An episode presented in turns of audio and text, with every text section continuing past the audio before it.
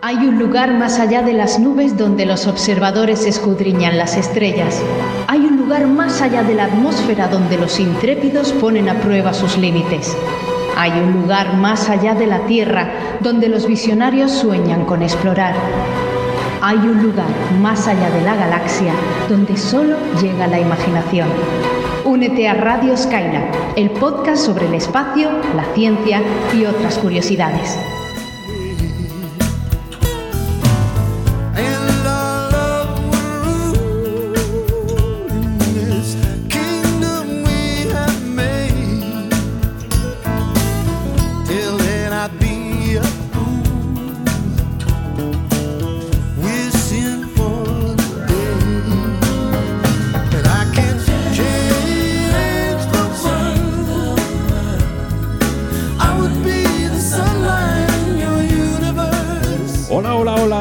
A todos los espacios trastornados.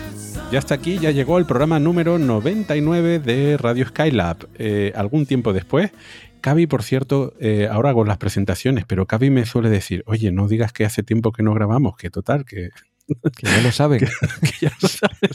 Entonces, bueno, pues no lo voy a decir, no lo voy a decir. Eh, solamente voy a decir lo que me dice que no diga. Muy bien, gracias, Víctor. Eres muy amable. Y muy discreto, ¿eh? Te ha quedado fino.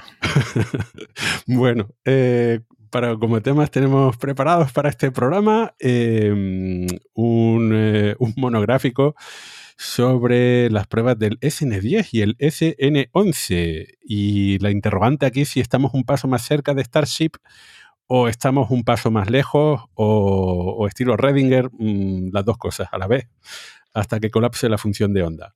Bueno, y para eso contamos con los cuatro radionautas habituales de Radio Skylab y vamos a hacer esa presentación comenzando por Víctor Manchado de Pirulo Cósmico. Hola, Víctor. Hola a todos, ¿qué tal? Bienvenidos. Bienvenidos, bienvenidos. Esta vez solamente en audio. Eh, hola. Eh, uy, te he borrado de mi lista, Cavi. ¿Qué ha pasado aquí? No te tengo en la lista. Claro, porque esta parte del guion, ¿vale? Esta parte del guion es del programa de audio anterior en el que no estuviste. Así que Sí, me faltaste en algún, algún que otro programa. Eso es lo que tiene copiar y pegar, Víctor, que lo tienes que currar desde cero. No sé cuándo fue la última vez que no estuve, pero tienes que renovar. Pues nada, eh, hola a todos, eh, Cabi Paso, te vamos a saber. Eso, eso. Y como siempre para mí, bueno, y para todos nosotros, un placer estar aquí. Bien, bien. Eh, también está con nosotros Daniel Marín, del blog Eureka. Hola a todos, un placer estar aquí otra vez y del Twitter Eureka Blog. También. que tu Twitter, tu nombre de Twitter hace referencia a tu blog, curioso. Y está súper activo Daniel en Twitter, está on fire últimamente. Uy, es que hay muchas noticias espacio trastornadas últimamente, muchas, ¿eh? Muchas, y se hace eco de todas. O de casi todas. Casi de casi todas, imposible. sí, sí. No, la verdad es que el, otro día, uy, se nos alarga la presentación, que esa es otra cosa que me ha dicho Cavi, que las presentaciones deben ser cortas. Pero bueno. Para ir a la chica. claro, claro.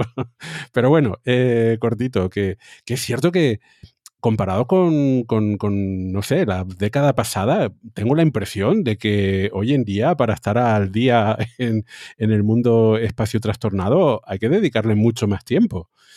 Em, y creo que sí, que hay más empresas, hay más, más, países, eh, no solamente desarrollando cohetes, sino también enviando sondas por aquí y para allá, un montón de sondas también activas, con lo cual mm, eh, eh, eso, es interesante, eso es muy interesante lo que comentas. Un día lo podemos desarrollar, no ahora en la introducción, pero porque coincido, yo te diría que mi respuesta a eso es un sí, pero eh, sí que hay muchas más cosas, pero también tenemos un sesgo cognitivo que hace que nos olvidemos de lo que se hacía en el pasado y que lo podemos desarrollar en otro programa. Porque pues lo, apuntamos por aquí. bueno, y en este micrófono les saluda Víctor Ruiz de Infoastro. Tenemos una página web radioskyla.es con todas las recomendaciones, con todos los programas anteriores para escucharlos, que por cierto nos llegan de vez en cuando comentarios en las redes sociales eh, diciendo que se están escuchando todos los programas anteriores y que algunos, oye, que ya estoy terminando, que tienen que mm, grabar de nuevo. Pues aquí estamos. Y ahora sí, la comprobación. Retroalimentación. Go. Contenidos. Go. Recomendaciones. Go. Todo listo. Despegamos.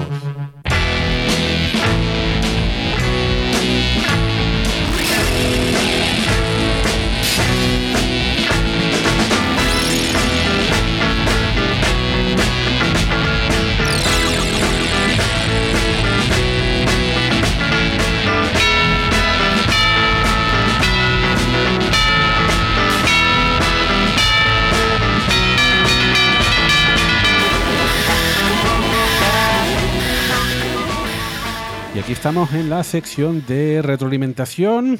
Eh, como hemos tardado en grabar bastante, tenemos un montón de preguntas pendientes, muchas, muchas, muchas. Con lo cual, entre las que ya teníamos acumuladas y las que nos han dejado por aquí en las redes sociales, eh, tenemos mucho trabajo por hacer. Pero bueno, para no hacer muy largo el episodio, este capítulo 99 de Radio Skylab, pues eh, como siempre que había hecho una selección de, preguntas. Mm, perdona, Cavi, antes de entrar en eso, eh, quisiera agradecer a todos los que nos vieron en el directo de, Mars Perseverance. Por cierto, el vídeo, en el momento en el que estamos grabando este programa, que es casi dos meses después, eh, resulta que el vídeo está retirado de YouTube por problemas de derechos de autor. Mm, y no es culpa nuestra directamente, sino que durante la retransmisión de la NASA, al final se escuchó un tema musical y por lo visto alguien ha reclamado. Entonces, mm, a nosotros nos ha caído esa reclamación eh, de forma indirecta eh, por haber estado utilizando la retransmisión de la NASA.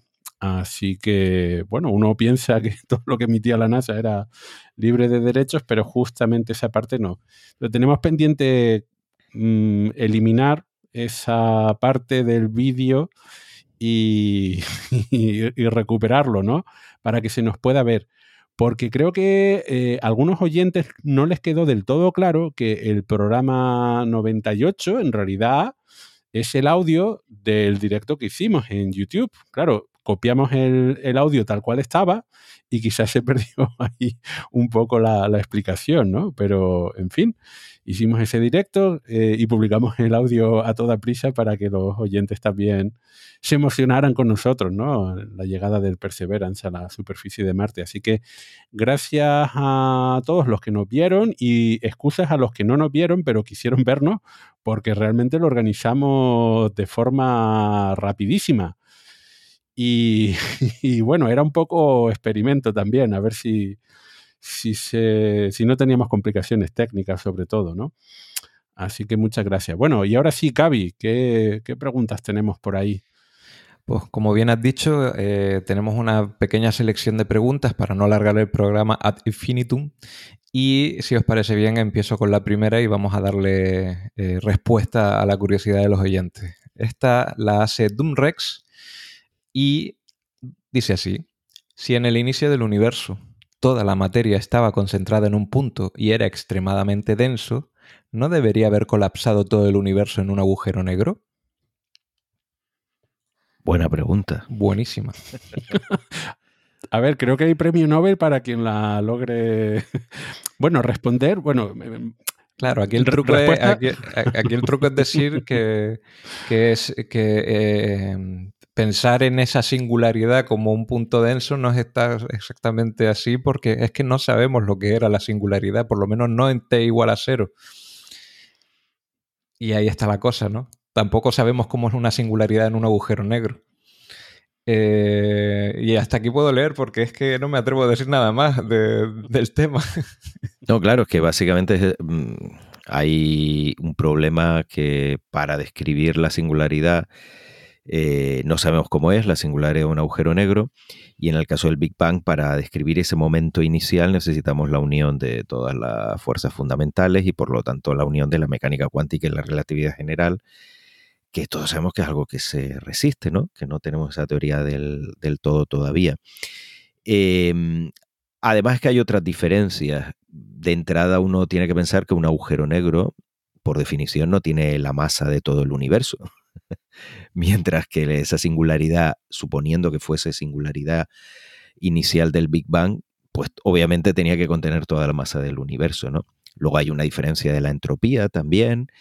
Y de todas formas, la diferencia mayor que veo así a, priori es que, a ver, cuando uno entra en el agujero negro, eh, lo primero que debemos saber es que se intercambian las coordenadas temporales con las espaciales.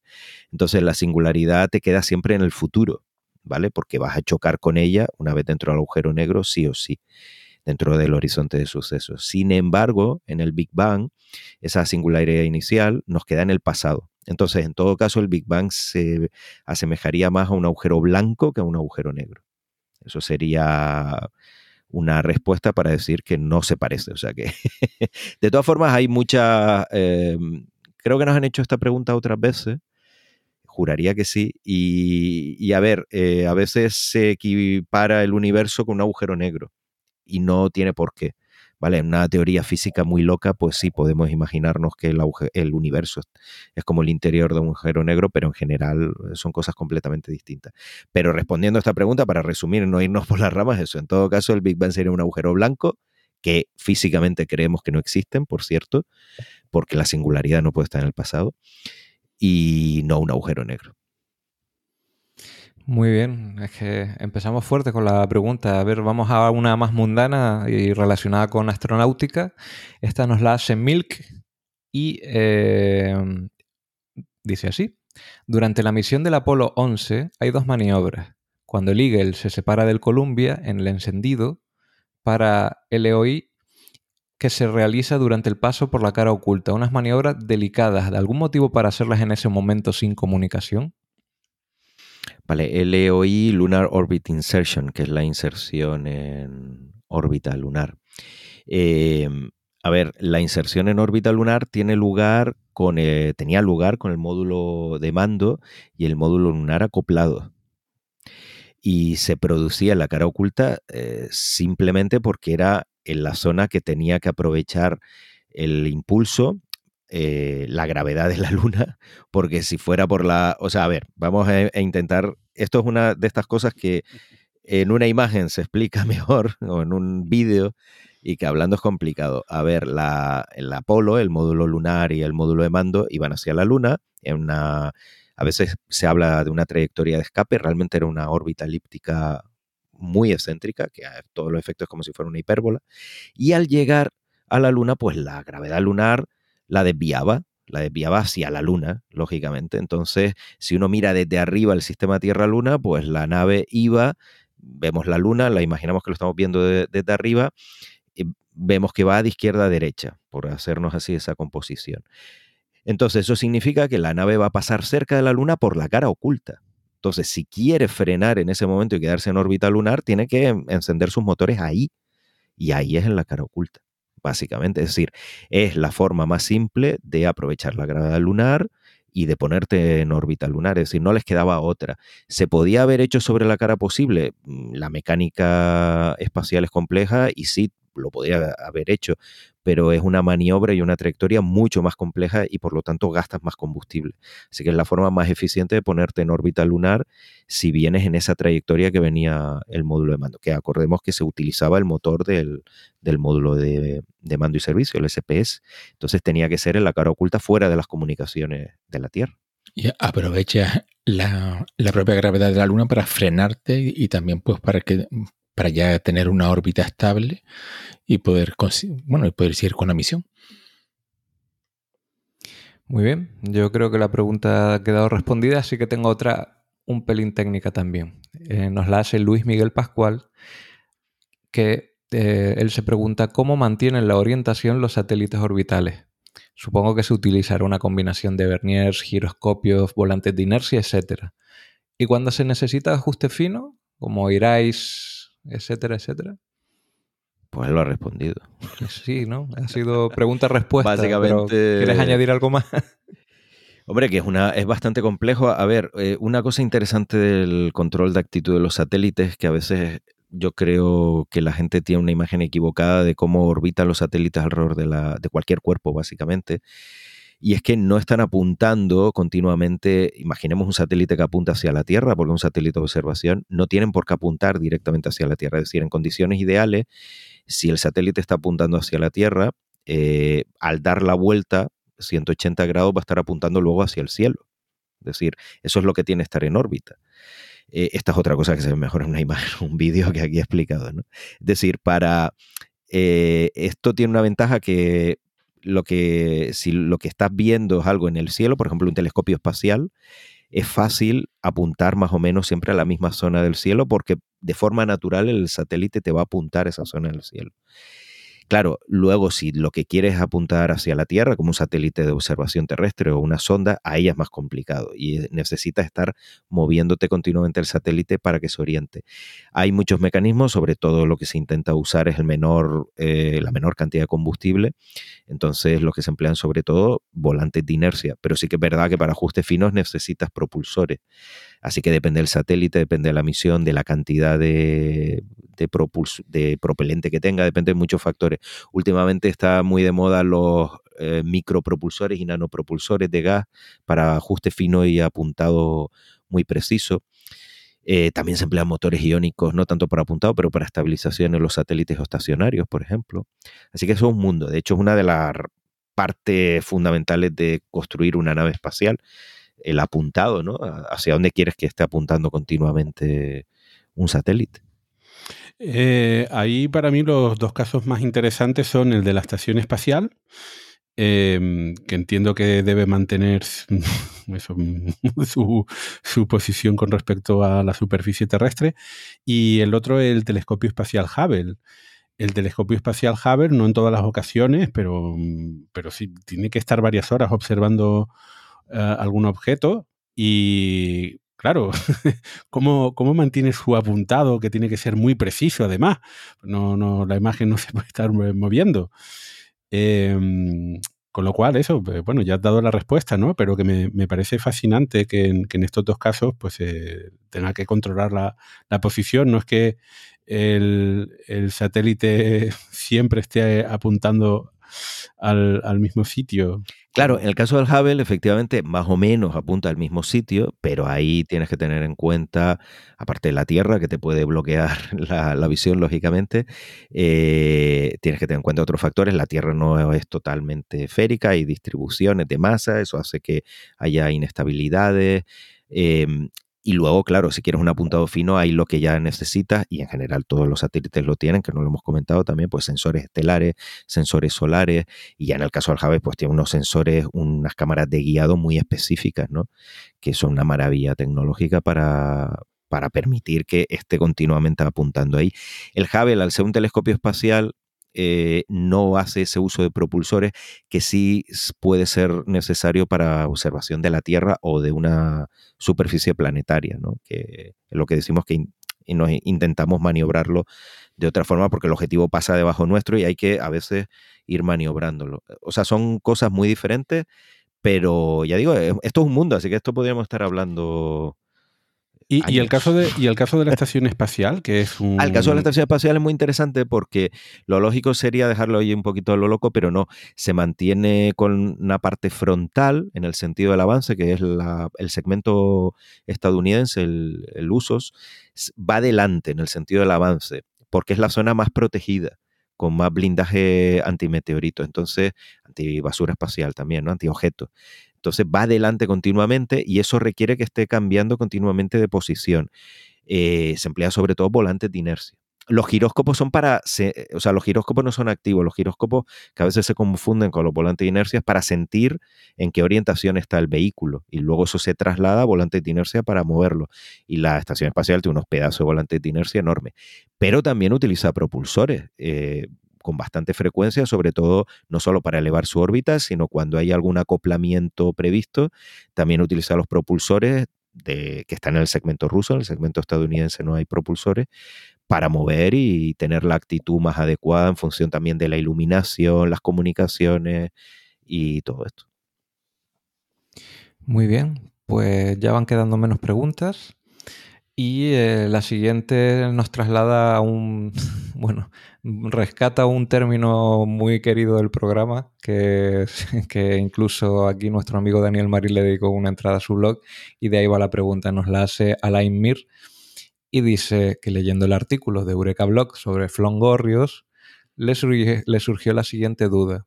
¿Y si en lugar de una subluna pequeña orbitando lejos de una luna, tuviéramos dos lunas de gran tamaño orbitándose mutuamente, ¿sería más estable un sistema flongorrio binario? Ojo y apuntad eso porque... un doble flongorrio.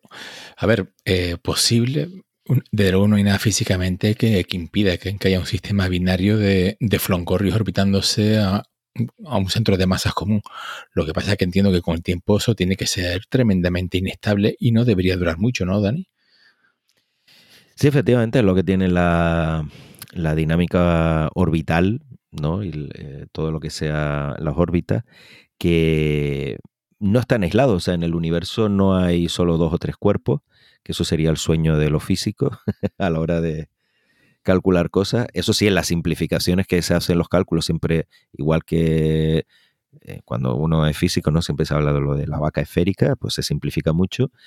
Pues se simplifica que hay un cuerpo dos cuerpos de influencia gravitatoria, pero luego la realidad es que hay muchas cosas por ahí dando vueltas y que además los cuerpos no son puntos, sino que son más o menos esféricos y tienen distribuciones de masa, y al final eso es inestable a largo plazo.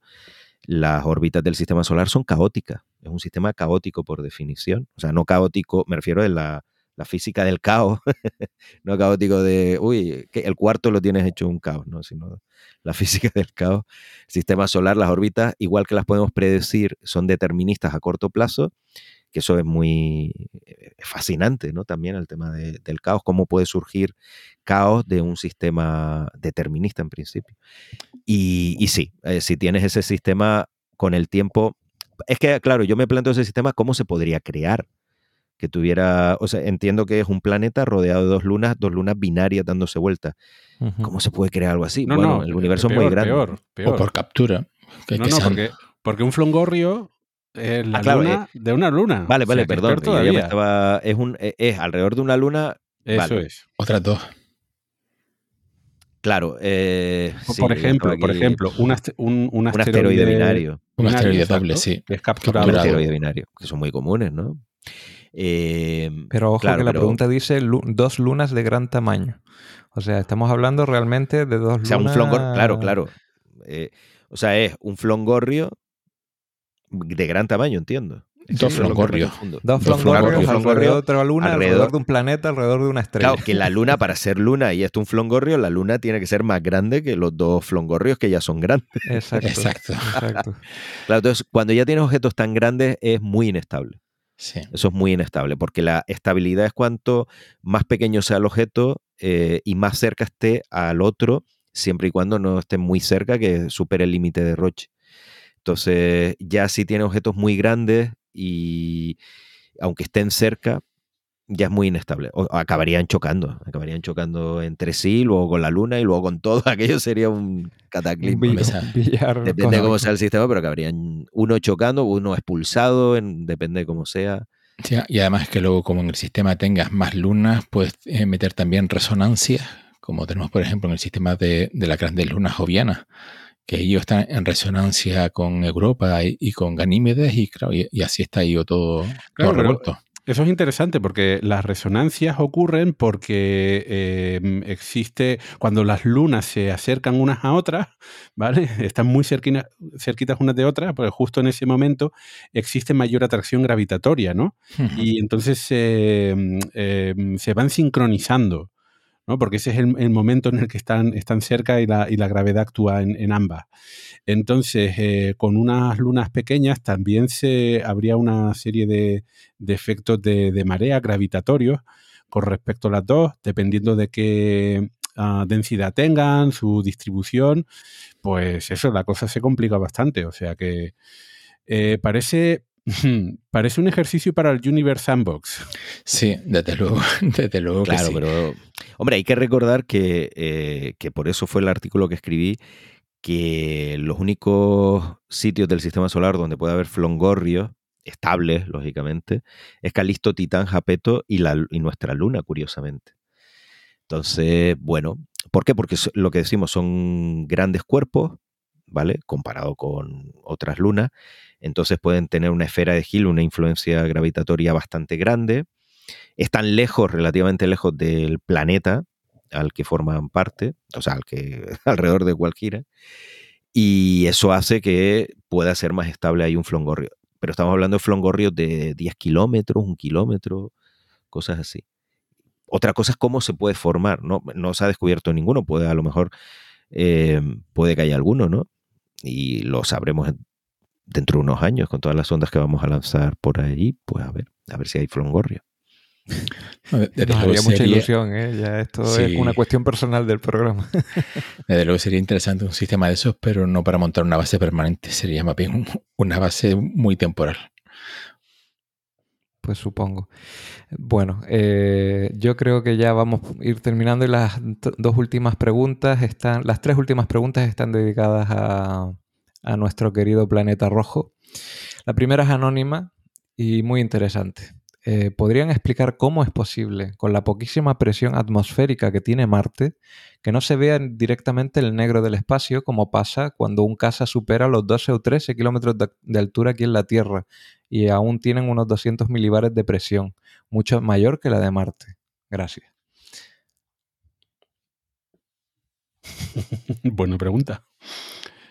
Eh, no lo sé. Eh, a ver, entre, entre otras el cosas. Polvo, el polvo. Claro, eso, por ahí iba. El polvo, el polvo. por ahí iba. Eh, claro que la densidad puede ser baja, pero lo cierto es que aún siendo una densidad baja y las tormentas en, Marte, eh, eso hacen que la visibilidad sea bastante mala. Esto me parece una cosa aquí, antes de, seguir con esto, me, creo que tenemos todos y yo me incluyo, eh, yo lo tenía esa imagen equivocada de cómo es Marte. Y las últimas misiones espaciales, desde que tenemos a Curiosity, tenemos Insight, eh, y te hemos tenido, por supuesto, Spirit, Opportunity, eh, y ahora con Perseverance allí. A, a ver, Marte es, la superficie es un océano de polvo. O sea, no es que haya polvo en suspensión eh, que claro, la gente, por ejemplo, aquí en Canarias, que también, por supuesto, hay polvo, porque por eso el cielo no es oscuro, porque hay polvo en suspensión. Pero aquí en Canarias, que estamos acostumbrados a la calima, ¿no? Ese polvo sahariano, cuando llega a la calima fuerte, no es solo que el cielo esté amarillo o marrón, sino es que ves que está todo lleno de polvo y que se te pega el polvo, que te rodea, que si está fuera todo queda cubierto de polvo, pues hay que multiplicar Marte por 10. Pero en vez de ser arena, es polvo, es muy, muy fino. Muy fino, además, sí. Mucho más fino, pero más, eh, no es más denso realmente, ¿no? porque la Tierra es, otro, es, otra cosa. Pero Marte es un océano, la superficie de Marte es un océano de polvo. Y eso es algo que creo que no, no se ha logrado transmitir a, la cultura popular. ¿no? Que la gente dice, hay un poquito de polvo ahí. Pero es normal porque incluso en las imágenes cuando nos llegan, sobre todo las personas que no están familiarizadas con el planeta rojo, hay quien piensa que ahí hace calor. Eso para empezar, que yo lo he visto bastantes veces, pero para, incluso los que no, ellos ven unas arenas, el polvo asentado, ¿no? Eh, no dejan de ser unas dunas, unas piedras, un desierto, Lanzarote, como he oído yo más de una vez. Esto es igual que Lanzarote y tal. Pero claro, eh, si te fijas en los detalles, ¿no? Cuando ves las huellas que deja Perseverance, por ejemplo, en esa arena, es muy parecida a las huellas que dejaría en un desierto. Pero no puedes valorar que, el tamaño del grano de arena de un sitio y de otro es muy distinto. Eh, es que es difícil, ¿eh? Porque las imágenes engañan, es lo que quiero decir. Se interpreta mucho como un desierto y punto. Eh, a ver, una pregunta aquí. La, densidad, cuando se habla de la densidad de, la atmósfera en Marte, pues obviamente hablamos de esa vaca esférica, ¿no? Es una simplificación en el sentido de que hay diferentes alturas en Marte, igual que las hay en la Tierra, ¿no? Con lo cual también hay diferentes densidades. Em, eh, presiones. sobre las diferentes densidades, ¿la densidad no debe ser mayor en, aquel lugar donde hay una tormenta de polvo? La presión, eso. La, presión no es un poco mayor en aquel lugar donde hay una tormenta de polvo, hacer la densidad eh, mayor que en otro sitio donde no tengan una tormenta. La densidad atmosférica, lo que pasa es que la parte del polvo no la computas para la densidad atmosférica. Ya, ya sé lo que quieres decir. Buena pregunta, la verdad es que no sé, no soy experto en atmósfera, pero no, yo entiendo, claro, hay la densidad cuando uno calcula la densidad es la del aire y no hay una diferencia significativa, teniendo en cuenta que en Marte la diferencia, la de presión atmosférica es enorme porcentualmente hablando. O sea que decimos que es una centésima parte de la Tierra, pero tiene unas variaciones brutales según la estación, ¿no? Eh, bueno, habría que verlo, la verdad, no lo sé. Bueno, aquí han quedado bastantes dudas pendientes. Una cosa que, lo que él decía el oyente sobre el cielo oscuro es que cuando uno mira las recreaciones que hacían los artistas planetarios de cómo iba a ser la superficie de Marte, a medida que se iba sabiendo que la atmósfera era cada vez menos densa, era así, oscura, con en el horizonte un poco azulada, porque ellos tenían la referencia precisamente de los vuelos a gran altura. Por ejemplo, cuando uno mira el, arte de, de Chesley Bonestel, que es el artista astronómico por excelencia, buenísimo, ¿no? Pues se imaginaba ese Marte con el cielo oscuro y en el horizonte azulado. O incluso el arte, mm, eh, lo que sacaban los artistas cuando la Viking, cuando la. O sea, esto que saca la NASA, ¿no? De los press kits y tal, se lo imaginaban a eso, pues básicamente negro. Pero no contaban con que había tanto polvo. Y ya digo, hoy sabemos, no es que haya polvo, es que es un océano de polvo. Es como meterse en un, en un océano de polvo, que claro, con tormenta de polvo, pues todavía más. Y bueno, y aunque no tengo respuesta para esto, también las dejo dichas. Eh, me imagino que la dispersión de la luz eh, a 12 kilómetros de altura, a pesar de tener densidades similares, no es igual que la dispersión de la luz cuando estás cerca de una superficie sólida. Al final la luz llega, se refleja, no sé, eh, no estoy seguro de cuánto impacto puede tener eso también, pero creo que todos esos son factores a tener en cuenta. o, cuánta, atmósfera, o cuánta atmósfera me queda por arriba. Creo que la caída de presión atmosférica cuando ya estás a altura cae muy rápido con relación a la cantidad de presión que hay en Marte desde su superficie a medida que va subiendo. Entonces tenemos que tener en cuenta que aunque la presión atmosférica es menor, la, digamos que estás bajo un océano de, de más eh, atmósfera a baja presión que de lo que lo estarías en la Tierra a 12 kilómetros si sigues subiendo. No sé si me estoy explicando. Entonces, eh, pero bueno, Daniel lo ha resumido polvo, ¿no? entonces vamos a dejarlo, vamos a dejarlo ahí y continúo con la siguiente pregunta que también está relacionada con Marte y también es interesante porque la he visto recurrente en Twitter. ¿Alguien ha visto las extrañas rocas en la foto de las ruedas de la Perseverance eh, ¿a qué son debidos los agujeros en las piedras? Sí, eh, bueno, de hecho en Twitter hay bastantes preguntas y, mucha gente preguntándose si esas piedras que no se parecen demasiado al entorno que las rodea sí pueden ser meteoritos. Y bueno, pues a ver, solamente con una imagen a priori es, difícil saber a ciencia cierta de si se trata de un meteorito o no. ¿Podría ser un meteorito? Sí. ¿Podría no serlo? También. Entonces, haría falta hacer análisis un poquito más en profundidad para, para determinar si es un meteorito o no. ¿Podría serlo? Sí, podría serlo. ¿O no? O no. Creo que viendo el entorno y además, a ver, es que el, cráter eh, Yesero está eh, bastante estudiado, quiero decir, no solamente el cráter, sino eh, la superficie de Marte y a través de todos los satélites que tenemos, eh, alrededor de Marte, pues está caracterizado los diferentes tipos de terrenos que hay por ahí. Entonces, si bien es cierto que no tenemos robots geológicos en todo Marte, eh, mirando el detalle, pues sí que tenemos más o menos un poco de, historia, ¿no? Así con grandes brochas. Entonces, dentro del cráter Yesero se sabe, por las imágenes de satélite, que hay zonas mm, sospechosas de ser eh, restos volcánicos, ¿no? Y justo donde aterrizó Perseverance está entre el límite entre esa zona y la zona del, del, delta del, río, ¿no? Entonces, mm, los que vivimos en zonas volcánicas, ese tipo de rocas con agujeritos no suenan, porque las vemos por aquí. Eh, entonces, si yo no soy geólogo, aquí tendría que estar Naum dando su opinión, pero creo que parece ser que lo más lógico sería suponer que son em, rocas de origen volcánico. Eh, dentro del volcán, eh, las rocas están a una gran temperatura, pero no solamente las rocas, sino también eh, el gas que se queda atrapado, ¿no? Em, y bueno, en fin, o sea, tenemos esos, huequitos formados por el gas creo que esa puede ser también una explicación un poco más mundana que la de los meteoritos. Por supuesto, podría serlo, pero no, eh, son, son más raros, ¿no? Un poquito más raros. A medida que vaya cogiendo piedras y vayamos viendo cuánta cantidad hay, podremos descartar más una explicación que la otra. Eh, también quería hacer un inciso porque hay gente que flipó mm, cuando vieron pequeños agujeritos en línea en algunas de las piedras, en una línea perfecta. Eso ya no son agujeros naturales, eso fue la propia Perseverance que con su herramienta de láser ya, ya ha hecho una pequeña incisión en la roca y es cosa nuestra, no de los alienígenas ni nada por el estilo, ¿vale? sé que es una tontería oh. decirlo, pero a veces hace falta. Con el instrumento Supercam. Ese. Que es el que tiene el láser y también tengo un micrófono. terrible para acordarme las herramientas de, Por cierto, que aunque sea no sea recomendación, em, vamos a hacer una recomendación ya que hablamos de Marte. El sonido del rover caminando por Marte.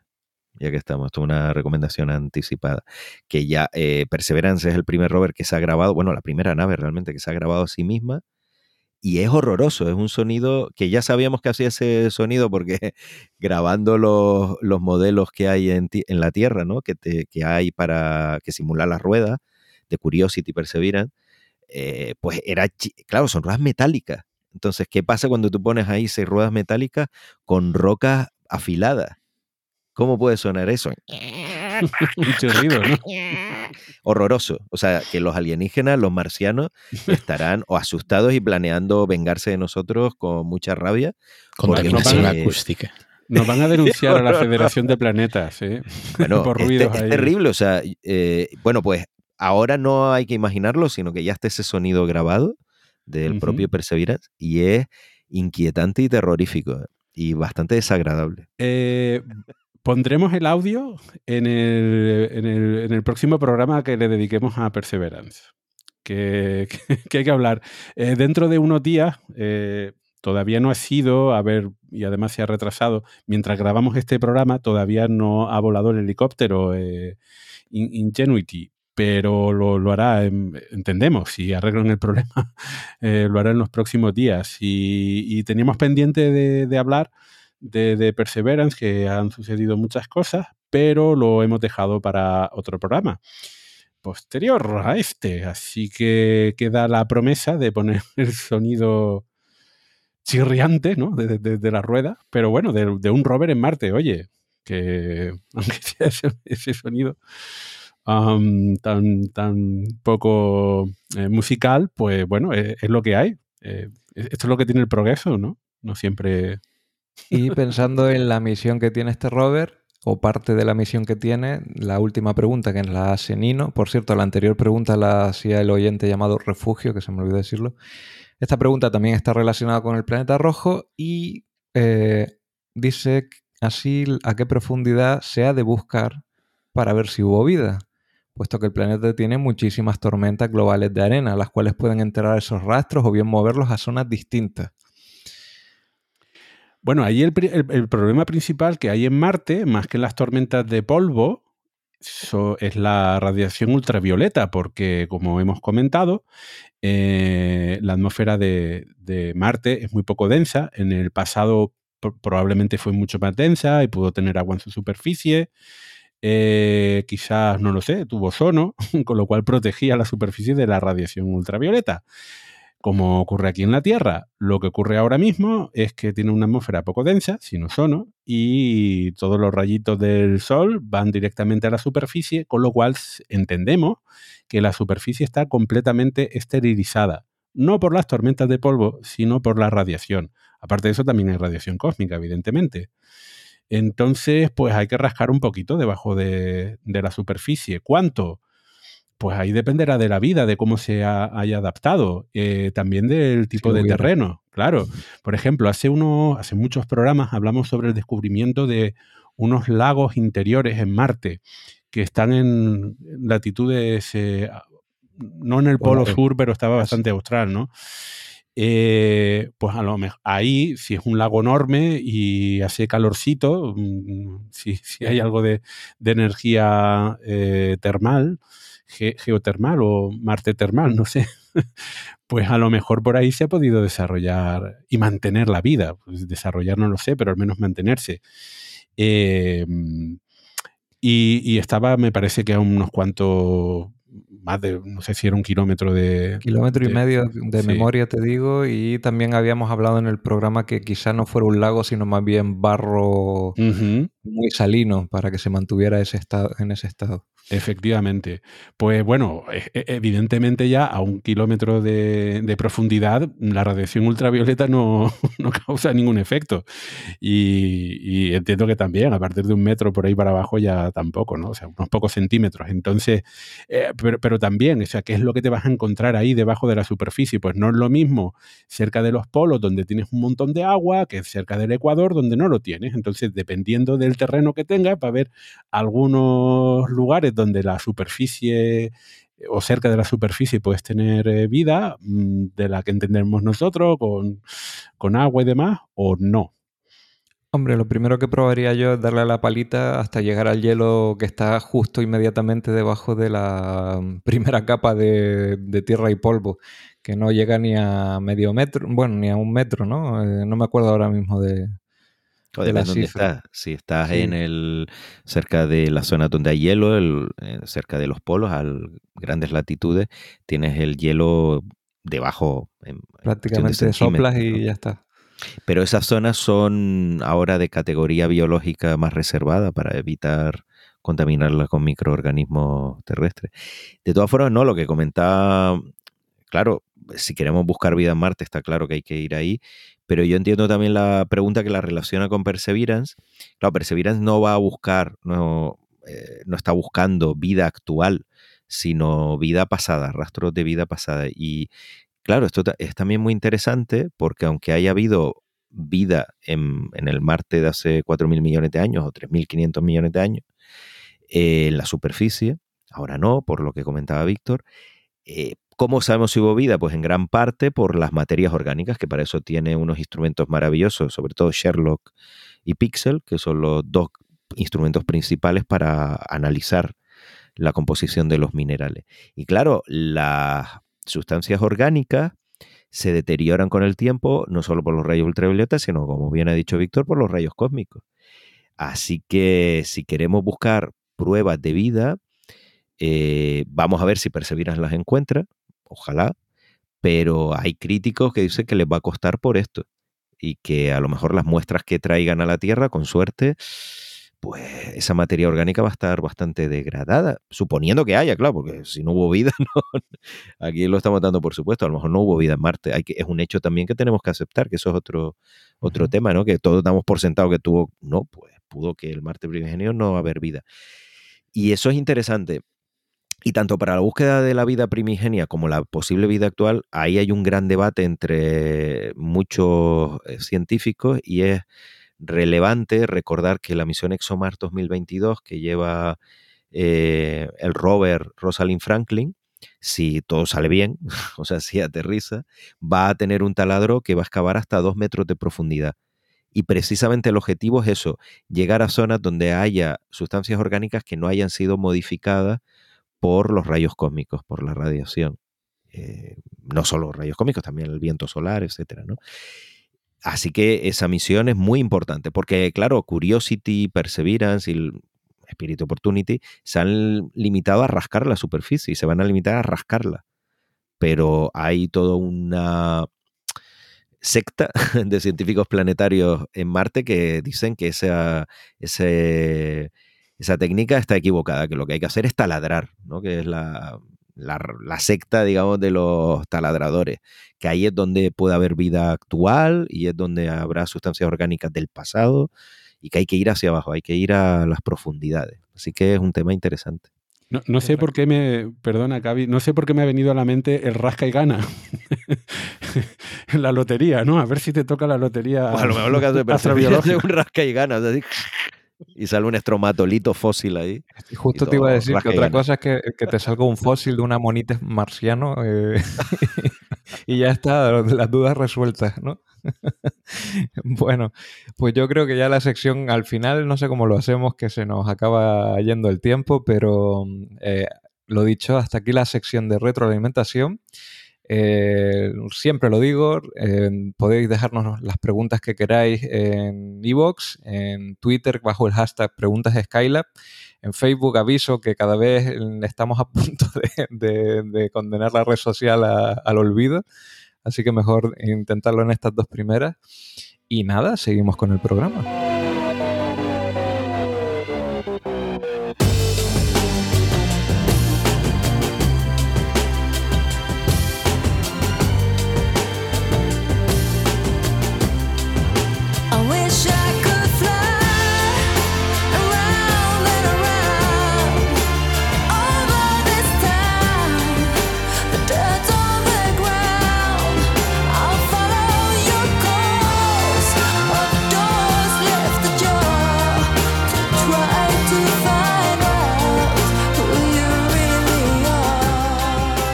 El primer tema que tenemos en este programa es eh, el, éxito o no del, SN10 y el.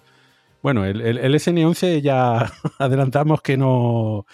que eso de éxito nada, ¿no? Pero bueno. Tampoco lo vimos fracasar. Tampoco lo vimos. Nadie, puede decir que sea fracasado. Hombre, se vieron los restos diseminados por un campo que parecía el Buscaminas, pero bueno. Ah, ya, ya está. Pusieron después. no te adelante. bueno, recuerden que le habíamos dedicado eh, ya tiempo en, este podcast a hablar de estos prototipos que está haciendo la empresa SpaceX de Elon Musk. Está tratando de desarrollar el Starship, un cohete enorme, muy ambicioso, porque la idea es que nos pueda eventualmente llevar eh, a los humanos, o aparte de los humanos, a la superficie de Marte.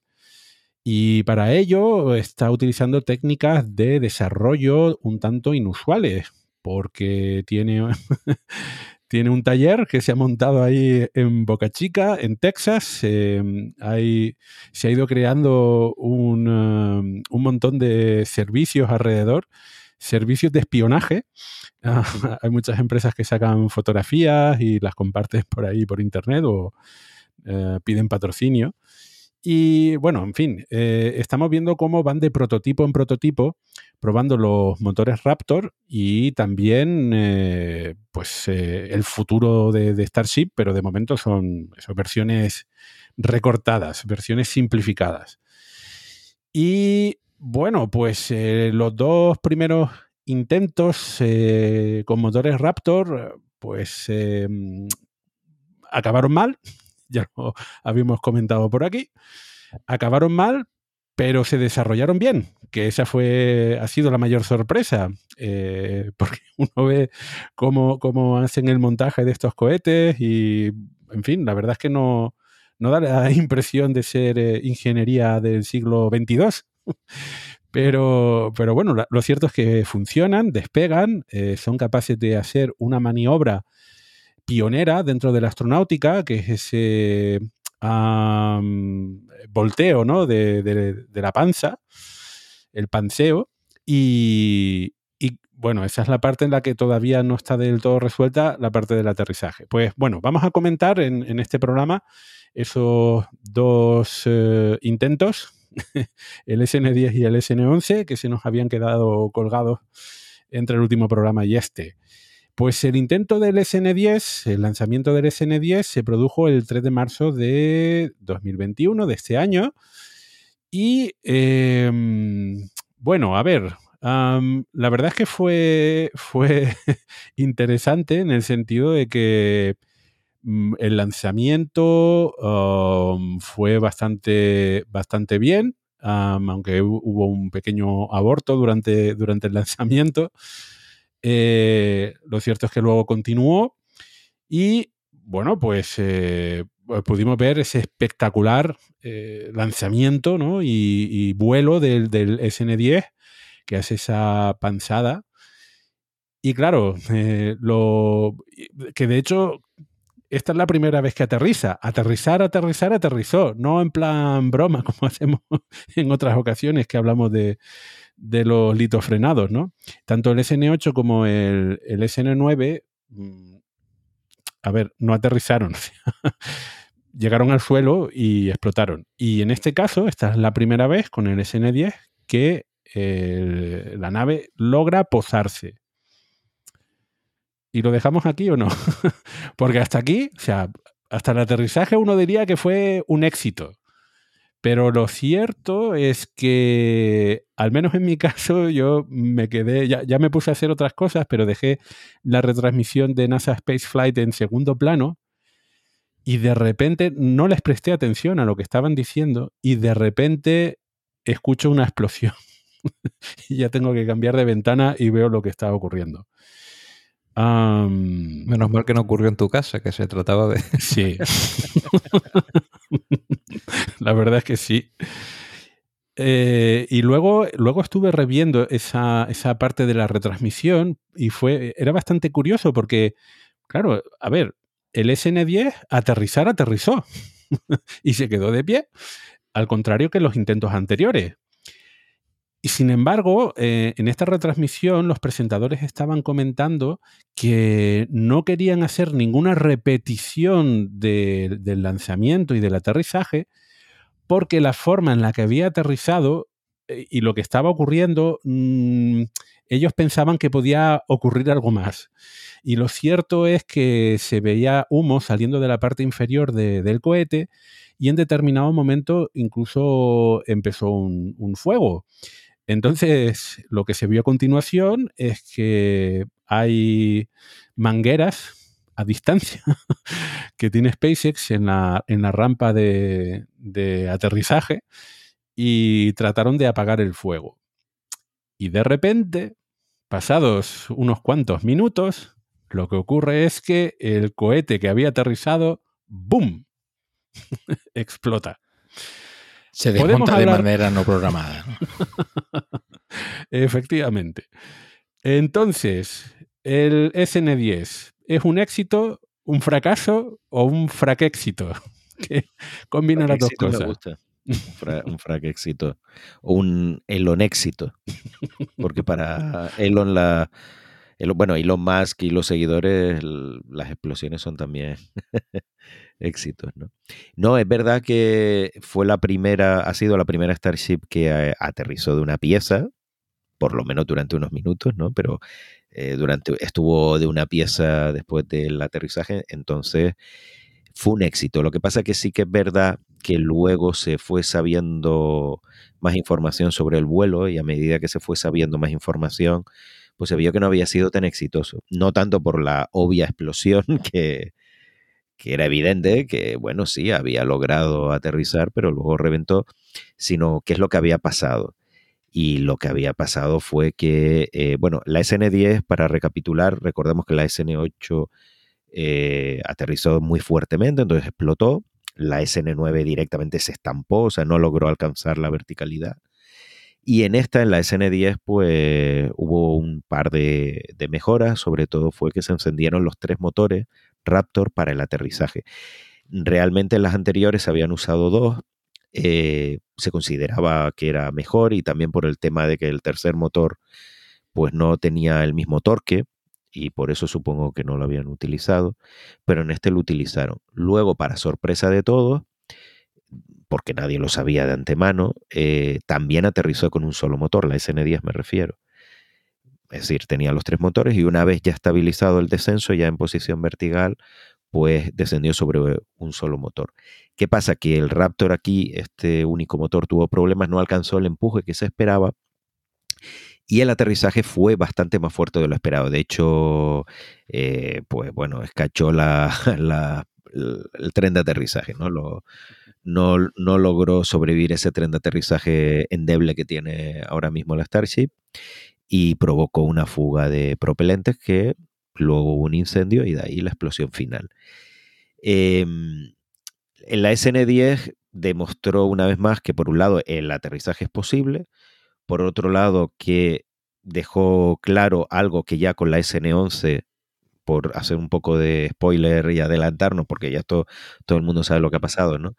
Em, el tema de los Raptor está mucho más verde de lo que se pensaba, es decir, el Raptor, el motor de metano y oxígeno líquido, que es una verdadera maravilla de la ingeniería, todo el mundo pensaba que era la parte más avanzada y, que bueno, que mejor estaba de todo el programa, pues resulta que todavía le queda bastante por mejorar, porque todos estos accidentes, o bueno, todas estas explosiones, han sido por el sistema de propulsión. No solo el Raptor, sino todo el sistema, es decir, la presurización de los tanques y lo que es el motor en sí. Eh, han tenido problemas de motor todos, incluido también la, la SN11. Entonces ahí, bueno, pues hay un problema. Como estamos todavía con la SN10, después del accidente, lo que tú dices, fue un fraquéxito porque la gente se quedó con buen sabor de boca. Es decir, bueno, explotó, es la tercera que explota, ¿vale? Pero aterrizó. Entonces había una sensación general, creo yo, de, éxito después de, de la SN10. Es verdad que una vez que se supo más información sobre el aterrizaje, lo que estábamos comentando antes, pues bueno, no fue tan maravilloso como parecía en cámara, pero fue bien. Ya en el programa habíamos eh, supuesto que el problema podía estar en los Raptor y no sé, bueno, ahora hablamos del 11, pero es que, es que yo creo que es un problemón, ¿sabes? es que, es que si, si, el tema es de los motores, si no es estructural, estamos hablando de cosas más serias, que no dudo que se puedan resolver, pero esos calendarios están ajustados. Vamos a ver, porque yo sé que, bueno, ahora hablamos también de las mejoras de diseño que se están haciendo en los prototipos que están por llegar, pero eh, ya lo habíamos dicho aquí en el programa, si el problema estaba en los motores, eh, no es un problema baladí precisamente. De, todas formas, eh, eso del fraquéxito, creo que hay que concederle a SpaceX eh, un mérito enorme. Primero por eso, como hemos comentado también en otras ocasiones, la forma tan casera ¿no? de, construir estos prototipos y sin embargo funcionan. Es decir, se, era pensar que, solamente con tres vuelos, haciendo tres vuelos medianamente exitosos, con tres vuelos de, prueba, con un motor completamente nuevo, eh, el objetivo de hacer al menos un prototipo de cohete que despega, eh, se da la vuelta, ¿no? Pansea, eh, planea hasta llegar al, lugar de, aterrizaje y luego vuelve a cambiar de orientación para tratar de aterrizar de forma, bueno, como vimos con el SN10, de forma relativamente exitosa, eh, creo que es un objetivo, eso, muy ambicioso y sin embargo lo han conseguido. Por eso la parte de, éxito, ¿no? Sí, Entonces sí. es Perdón, que claro, se me oye aquí todo negativo, oh, el, tema de los Raptors y tal. Lo cierto es que hay que relativizar todo esto. Eh, obviamente estamos hablando de, algo tan difícil y que encima nos tienen acostumbrados a tantos éxitos que desde que hay una piedra en el camino dices tú, va, ya está. No, no, no, no, para nada. A mí me parece impresionante, siempre me lo ha parecido y me lo parecerá. Eh, el, el programa Starship creo yo que es un poco como, eh, no sé, tiene una parte de programa espacial de Schrödinger que el que lo quiera ver todo negativo y lo lejos que está de la parte final lo puede ver, porque efectivamente para ir a, Marte, ni siquiera para ir a Marte, para lanzar una Starship tripulada, todavía eso queda tan lejos que lo que puedes ver mil cosas que van mal, ¿no? Que tú dices, uff, de aquí a que eso se pueda hacer, queda todavía muchísimo trabajo. Y eh, por otro lado, evidentemente, el que quiera ver que todo va maravilloso y que a pesar de los fracasos, fraquéxitos, eh, pues tenemos la victoria ahí delante, lo puede ver.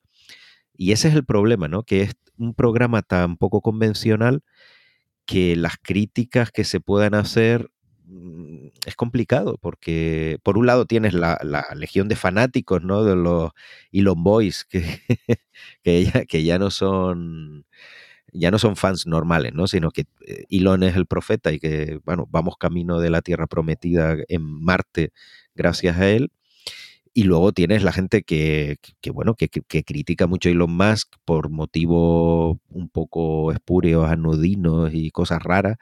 Em, y luego hay gente que, como nosotros, que podemos ser ciertamente escépticos porque sabemos que es muy difícil, pero queremos que tenga éxito, lógicamente. Eh, porque aquí todos queremos que, Elon Musk llegue a Marte. Ojalá eso sea posible.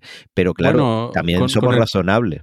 Con el eh, pequeño matiz de que, si, los Starlink por alguna tormenta solar o algo así.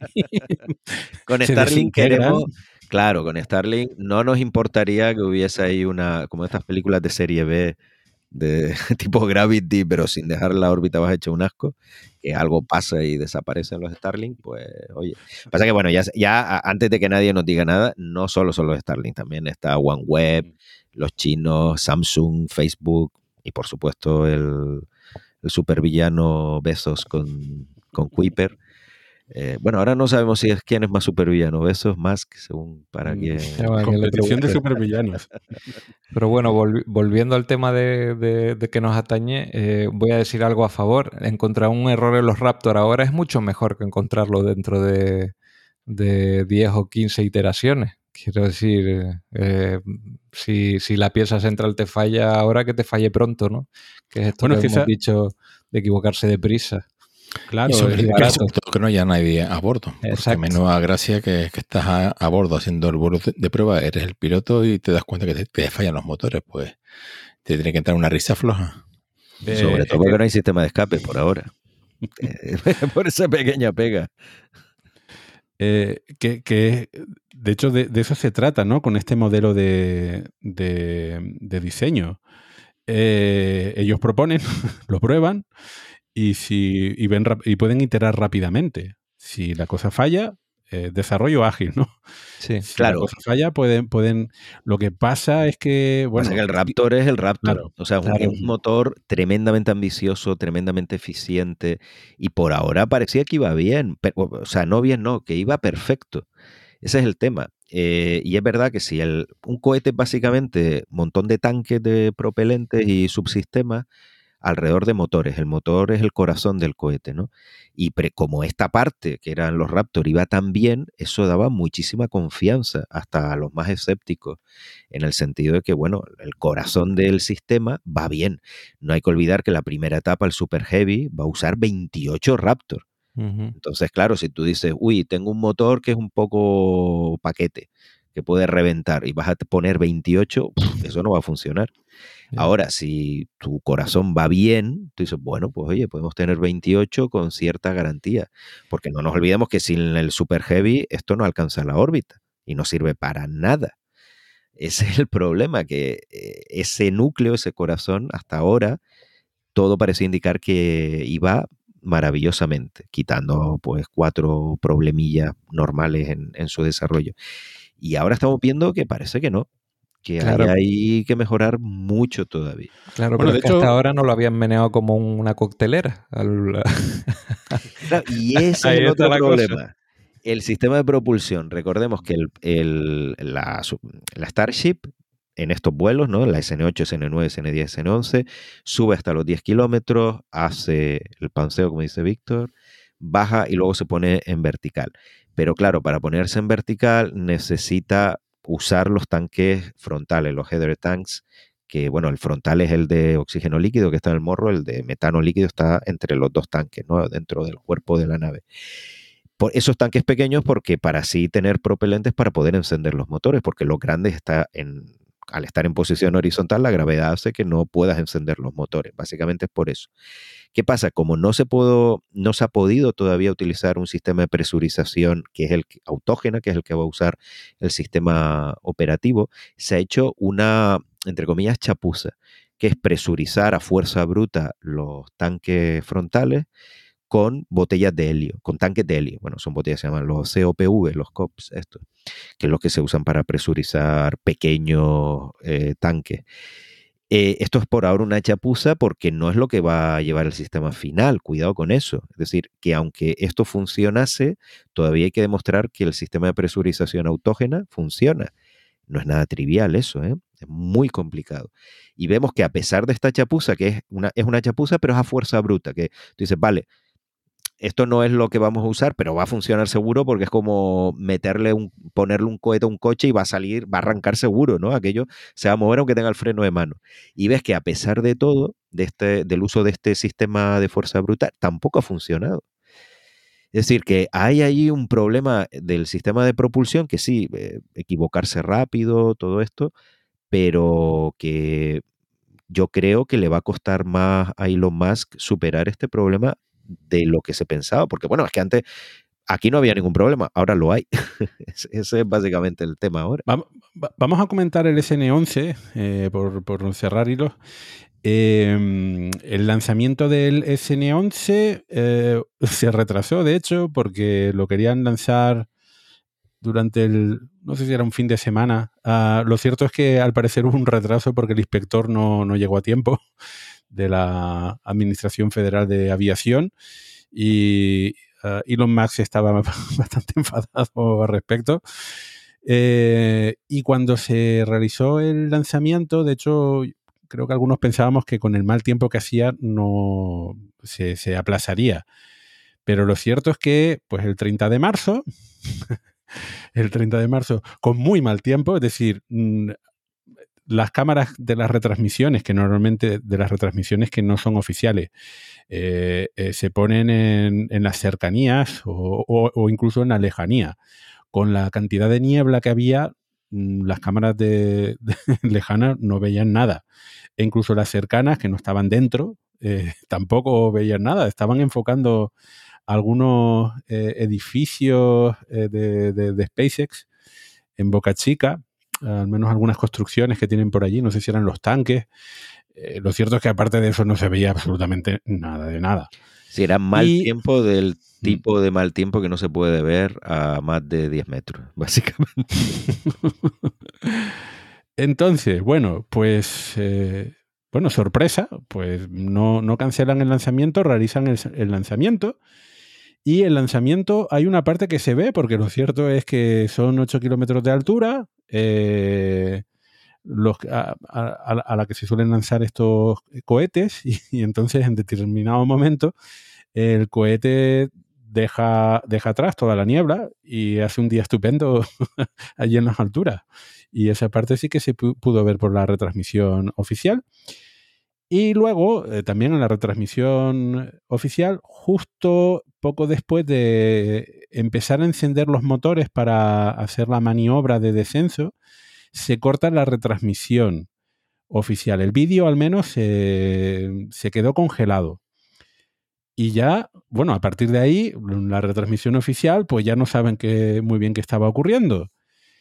Y desde las retransmisiones no oficiales, lo que pudimos ver fue, claro, desde la parte de abajo, porque no tenían aviones para mostrar lo que sucedía por arriba, pues lo que sucede es que se ve un, destello, luego se escucha la explosión y de repente empiezan a caer muchísimos trozos por algunas de estas cámaras que estaban situadas en las cercanías de las instalaciones, no dentro.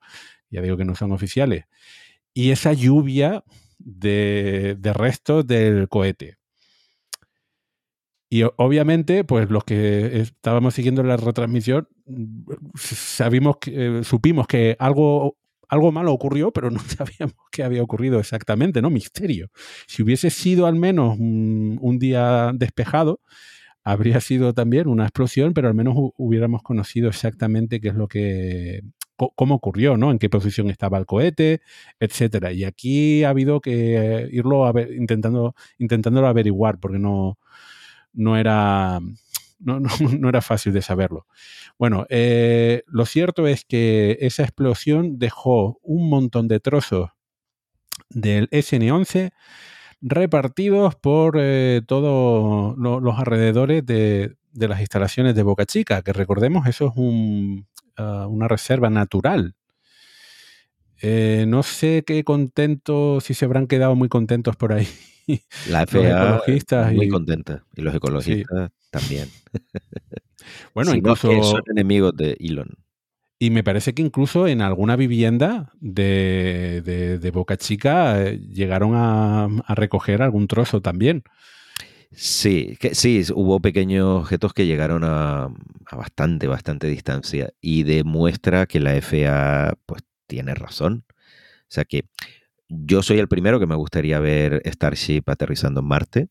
Yo no, vamos, yo creo que todos lo, repetimos varias veces porque que quede claro que no tenemos ninguna versión contra el proyecto y si alguien puede tener cosas en contra de, de Elon Musk o de cosas que dice, yo también, yo hay, hay cosas que no coincido con él para nada, pero eso no quita que yo desee que, que triunfe y ojalá este sistema logre poner una persona en Marte o 100, como él quiere, y alrededor de la Luna, en órbita baja, claro que sí, sería fantástico, pero efectivamente hay prioridades, ¿no? Y en este caso la seguridad de las poblaciones cercanas es muy importante y por eso la FAA está ahí vigilando y, se ha demostrado que tenía razón que, bueno, cuando esto revienta, puede hacer pupita.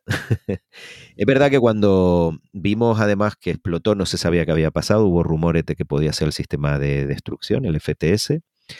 Eh, lo que se suele llamar autodestrucción, que eso queda así como, a veces se activa solo, a veces no, eh, pero no, por lo visto, bueno, luego quedó al poco tiempo claro que no fue eso, pero no se sabía qué pasó hasta que por fin Elon Musk lo comunicó en el boletín oficial de Elon Musk, que es el Twitter, y ahí publicó los resultados de su investigación, suya, porque no hemos visto nada más, Em, que fue una fuga otra vez de uno de los motores Raptor que efectivamente se encendieron en, eh, posición horizontal gracias a la presión de los tanques frontales, lo que comentábamos antes, pero hubo una fuga de metano de uno de los Raptor que provocó un incendio y luego una explosión. Y aquí volvemos a retomar lo que decíamos con la SN10, la SN10 fue un frac éxito, pero sobre todo fue un éxito. Por fin se había aterrizado, se había logrado aterrizar una Starship, pero con la SN11 ha sido algo ya bastante más amargo, ¿no? El, regusto que ha dejado, porque es el cuarto intento. Es verdad que todo ha sido muy rápido. Que, son pruebas que llevan haciéndose unos pocos meses, ¿no? Entonces, si lo comparamos eh, con el ritmo de desarrollo del SLS o del Ariane 6 o de cualquier otro lanzador, esto es una velocidad de vértigo sí, efectivamente es verdad, pero también es verdad que quien se ha puesto el ritmo más frenético eh, que el resto de empresas ha sido Elon Musk y SpaceX. O sea, ellos mismos han puesto esas metas, entonces también hasta cierto punto es lógico que se les juzgue con esas metas que ellos mismos han impuesto. ¿No? Y teniendo en cuenta esto, sí que este lanzamiento ya sabe un poquito a fracaso. Más que éxito, ya es más fracaso. Porque no ha logrado aterrizar, porque reventó. Y no olvidemos que aquí, cuidado, estos cuatro prototipos han reventado como si fuera una bomba atómica, teniendo los tanques prácticamente vacíos. Ojo, que cuando esto vaya como segunda etapa eh, del Super Heavy, el sistema Starship, Super, eh, Super, Heavy Starship, y vayan los tanques llenos y esto reviente, y no, me olvido del Super Heavy aquí, porque entonces eso ya sí es mm, una bomba atómica, ojito con todas esas cantidades de, metano y oxígeno líquido ahí al mismo tiempo. O sea, ahí hay un problema importante de eh, eh, seguridad. Bastante Efectivamente. porque... a, mí me llama muchísimo la atención porque es que no, mm, al, menos en, mi radar, ¿no? No he visto grandes críticas, pero es que lo cierto es que todas estas pruebas se están haciendo bajo medidas de seguridad digamos, no nada estricta em, y, está, y, está afectando a un, parque reservado, ¿no? un parque natural que hay alrededor, pero es que además hay población alrededor. Entonces, cuanto más alto se hagan las pruebas y haya explosiones, pues tanto mayor va, va a poder ser el radio de acción de, la caída de, de, estas piezas, ¿no? Y, la FAA tenía razón con sus reparos en las anteriores pruebas, porque esto cuando reviente, cuidado, y las pruebas con el Super Heavy, lo mismo, ¿no? Y efectivamente, eh, estamos hablando también, que eso es un tema que sí ha habido alguna crítica, pero no mucha, de la parte ecologista, que es una reserva. Y hay otro tercer factor, que está en la frontera con México. que México, claro, bueno, no ha dicho nada, pero eh, también un día puede decir, oiga, esto de que estén aquí lanzando cohetes que se nos puede caer encima. Y entonces la respuesta, bueno, no creo que México diga nada, pues eso es lo de menos, pero eh, la respuesta de Elon Musk entre la SN10 y la SN11 ha sido muy masquiana, que es doblar la apuesta. O sea, cuando las cosas van mal, en vez de retirarse, él lo dobla, ¿no? Exacto. Que otros diría que es huir hacia adelante. Yo vamos a ponerlo así. En una apuesta. Eh, en una apuesta, ¿no? Y, y, fue, después del fraquéxito de la SN10, hablar de que este verano él quiere, en julio además, no, no en agosto, en verano, agosto, septiembre, no, no, en julio, quiere alcanzar la órbita con el sistema Starship, que sería con la SN20, dijo él, eh, en el oráculo de Twitter, ¿no? La SN20 y el prototipo, el Super Heavy, el BN3, el tercer prototipo. Y esto lo dijo en medio de los dos saltos. Entonces todo el mundo se quedó como, vale, ya sabemos que son los tiempos de Musk, que esto es imposible, que no va a ser este verano, pero aún así, después de haberle reventado tres, tres prototipos y al poco después de hacer estas declaraciones, el cuarto es como, Dios mío, es decir, él sigue adelante, cuidado, y, y Musk está convencido de que puede lograrlo pese a todo. Por lo menos eso es lo que transmite. Supongo que es, es sincero, ¿no? vamos aquí a suponer buena fe por parte de todos.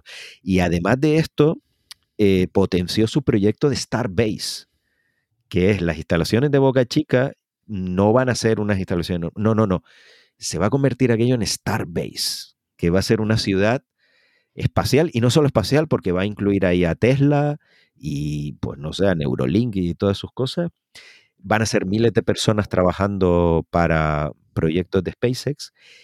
Y hombre, sin decirlo explícitamente, vino a decir algo así como que, bueno, mm, las críticas de la FAA, de la gente, porque hubo alguna crítica también de gente del, con respecto a Starbase, por ejemplo, gente del condado ahí, de donde está Boca, donde está la instalación de Boca Chica, que dijo, oiga, como que Starbase, esto tiene un nombre, tiene una historia, usted no viene aquí a colonizarnos, ¿no? Que cuidado que Boca Chica no es Marte, o sea que, que ahí ya vive gente, ¿no? Eh, que aquí hay una historia y tal, y, un poco mosqueado, y luego con el tema ecologista, oye, que esto es una reserva natural, como que Starbase, pues vino a decir algo así más como que, que compraba la opinión de todo el mundo, ¿no? Que cuidado que aquí voy a invertir tropecientos miles de millones de dólares, pues cállense la boca porque por cuatro patos o cuatro bichos que hay ahí volando y, cuatro personas que vivan ahí en unos puebluchos, pues eso no importa. Y eso a mí me, no sé, ahí sí que no estoy yo con más, que eso sí me parece que merece una crítica negativa, aunque el proyecto pueda ser loable, evidentemente tú no puedes llegar ahí a ramplar a base de poniendo millones por delante, ¿no? Ah, ¿Cómo que no? Que se llama ética. Lo hable o no lo hable, lo va a hacer, ¿sabes? Como que Las Vegas allí, pero Las Vegas eran el desierto, no sé. vamos a ver, a, mí me, a mí me llama la atención porque justo después de las elecciones en Estados Unidos, varias empresas gordas eh, han cambiado su sede desde California eh, a, a Texas, ¿no? Entonces, creo que hay, bueno, seguramente hay otras razones, pero creo que también hay un componente político de por medio eh, entre los republicanos y los demócratas, eh, entre estados mm, tradicionalmente demócratas y otros estados tradicionalmente republicanos, unos que son más proteccionistas y otros que son más liberales. Y creo que en el, en el, caso de Texas, una de las razones por las cuales a, quizás a Elon Musk le puede resultar atractivo comparado con otros em, estados es que, bueno, eso tiene una, tradición eh, liberal muy grande, en ese sentido de que, pues, eh, aquí el proteccionismo no nos importa tanto, lo, importante es la economía, lo importante es eh, sacar adelante empresas de innovadoras. Y no sé, quizás algo de eso tenga que ver con, las ganas que tiene Elon Musk de dejar Silicon Valley eh, para algunas de, sus empresas o California y, llevárselas a, Texas, ¿no? Así que realmente no sé cuánto se puede pelear con el Estado federal y cuánto con el Estado de Texas, porque en realidad son administraciones diferentes, eh, gobernadas también por, partidos diferentes. Entonces, a lo mejor en, lo que es el Estado de Texas mm, le parece fantástico que allí se construya una, base espacial o 20.000, mientras eso eh, produzca beneficios económicos. Eh, mientras que el Estado federal sí que puede poner algunos peros. Así que, bueno, habrá que, habrá que ver esos desarrollos. la verdad es que, en fin, em, lo cierto es que eh, eh, el desarrollo continúa y están trabajando ahora en el SN15, así que si alguien se pregunta qué ha pasado entre el SN11 y el SN15 es que los han borrado, no, no los van a utilizar. El próximo los los desguasaron. Y cuidado porque luego se supo que el primer prototipo del Super Heavy, el BN1, B, de Booster, N de Serial Number, em, pues que se estaba montando y al final se montó en el gran edificio que han construido ahí en la zona de montaje de Boca Chica. Pues que este primer prototipo, que iban a hacer las pruebas con él, Luego Elon Musk dijo que no lo iban a lanzar, que iban a hacer pruebas estáticas y pruebas de, llenado de los propergoles. Pues finalmente ni siquiera eso, lo van a desguazar también. Debe ser que en el proceso de montaje, pues este proceso iterativo, ¿no? Que continuamente tiene SpaceX, han decidido que las técnicas que han usado con este modelo ya no son aplicables al, al siguiente prototipo, al BN2, que ya lo están montando. Recordemos que según las declaraciones que comentábamos antes, con el BN3, que iba a ser el tercero, pero realmente va a ser el segundo prototipo del Super Heavy, es con el que quiere alcanzar la órbita. O sea que con este, con el BN2, va a hacer las primeras pruebas. No sabemos si volará o no. Mm. eso te quería preguntar. O sea, el, por aclarar, el, el BN1, 2, etcétera, e, esos son eh, el diámetro, eh, son bastante mayores que los, que los SN. Claro, son mucho más grandes. Mm. A cambio, eh, que aquí cuidado con una explosión de este cacharro. y hablamos que 28 motores. Cuidado, en las primeras versiones no van a tener 28 motores. pueden tener 2, 4, ¿vale? Porque para levantar las, primeras pruebas, que serán con el BN2 o con el BN3, luego se le instalarán más motores, evidentemente si se quiere alcanzar la órbita, no hacen falta tanto, sino en las pruebas del Super Heavy va a ser como el Star Hopper o los primeros saltos, la SN5, por ejemplo, que es simplemente subir y volver a bajar, ya está. Entonces para eso no hace falta tanto motores. Ya digo que una vez cargado de combustible para la órbita, cuidado con una explosión de, este cacharro, ¿no? Em, también recordemos que van a aterrizar, pero no aterrizará en el suelo, sino que va a ser capturado por un sistema misterioso por ahora, por la torre de servicio, que ya la están construyendo también en Boca Chica. Va a haber dos rampas orbitales, ahora mismo hay dos rampas suborbitales para Starship y el Super Heavy por separado, y ya se está terminando la primera rampa orbital, se va a construir una segunda, y ahí va a haber una torre donde se ensambla, se pone el Super Heavy y luego encima la Starship. 28 motores, que es una pasada, ¿no?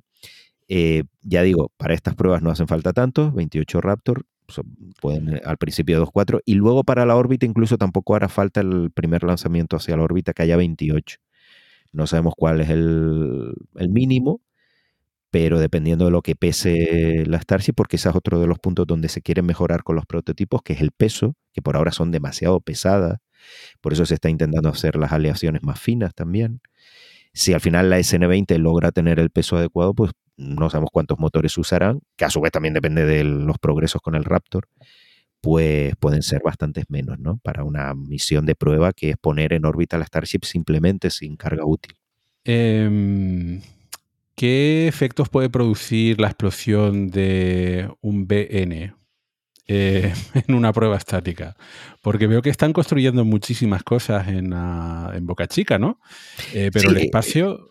Eh, lo enlazamos con lo que comentábamos antes de que es una reserva natural, que la parte de lanzamiento la están ampliando muchísimo, han pedido permiso, yo creo que se les concederá. precisamente lo más importante es eso, que van a construir otra rampa de lanzamiento orbital con otra torre y luego pues lo que llaman la granja de tanques, otra granja de tanques De hecho, se ha incluido un nuevo tanque, eh, aprovechando material construido para las Starship recientemente. Entonces se está ampliando mucho esa zona, pero que recordemos que es una zona de, reserva natural, ¿no? Que por ahora nadie... No, ni, siquiera, la, pregunta no mía no, no, iba dirigida acerca de que eso, efectos puede producir negativos en, en, la parte protegida, sino incluso en la parte no protegida, porque viendo las fotografías aéreas, eh, Boca Chica bueno, cuando uno piensa sobre una, base espacial, se imagina algo eh, gigantesco, ¿no? Pero las instalaciones de momento son relativamente pequeñas, el área no es excesivamente grande. Entonces, hasta ahora, cuando ha habido una explosión de la SN, pues sí que hay algunos trozos que han caído en las instalaciones, eh, sobre todo la explosión del SN11, ¿no? pero eso era en altura. Eh, pero no parece que los daños hayan sido mayores.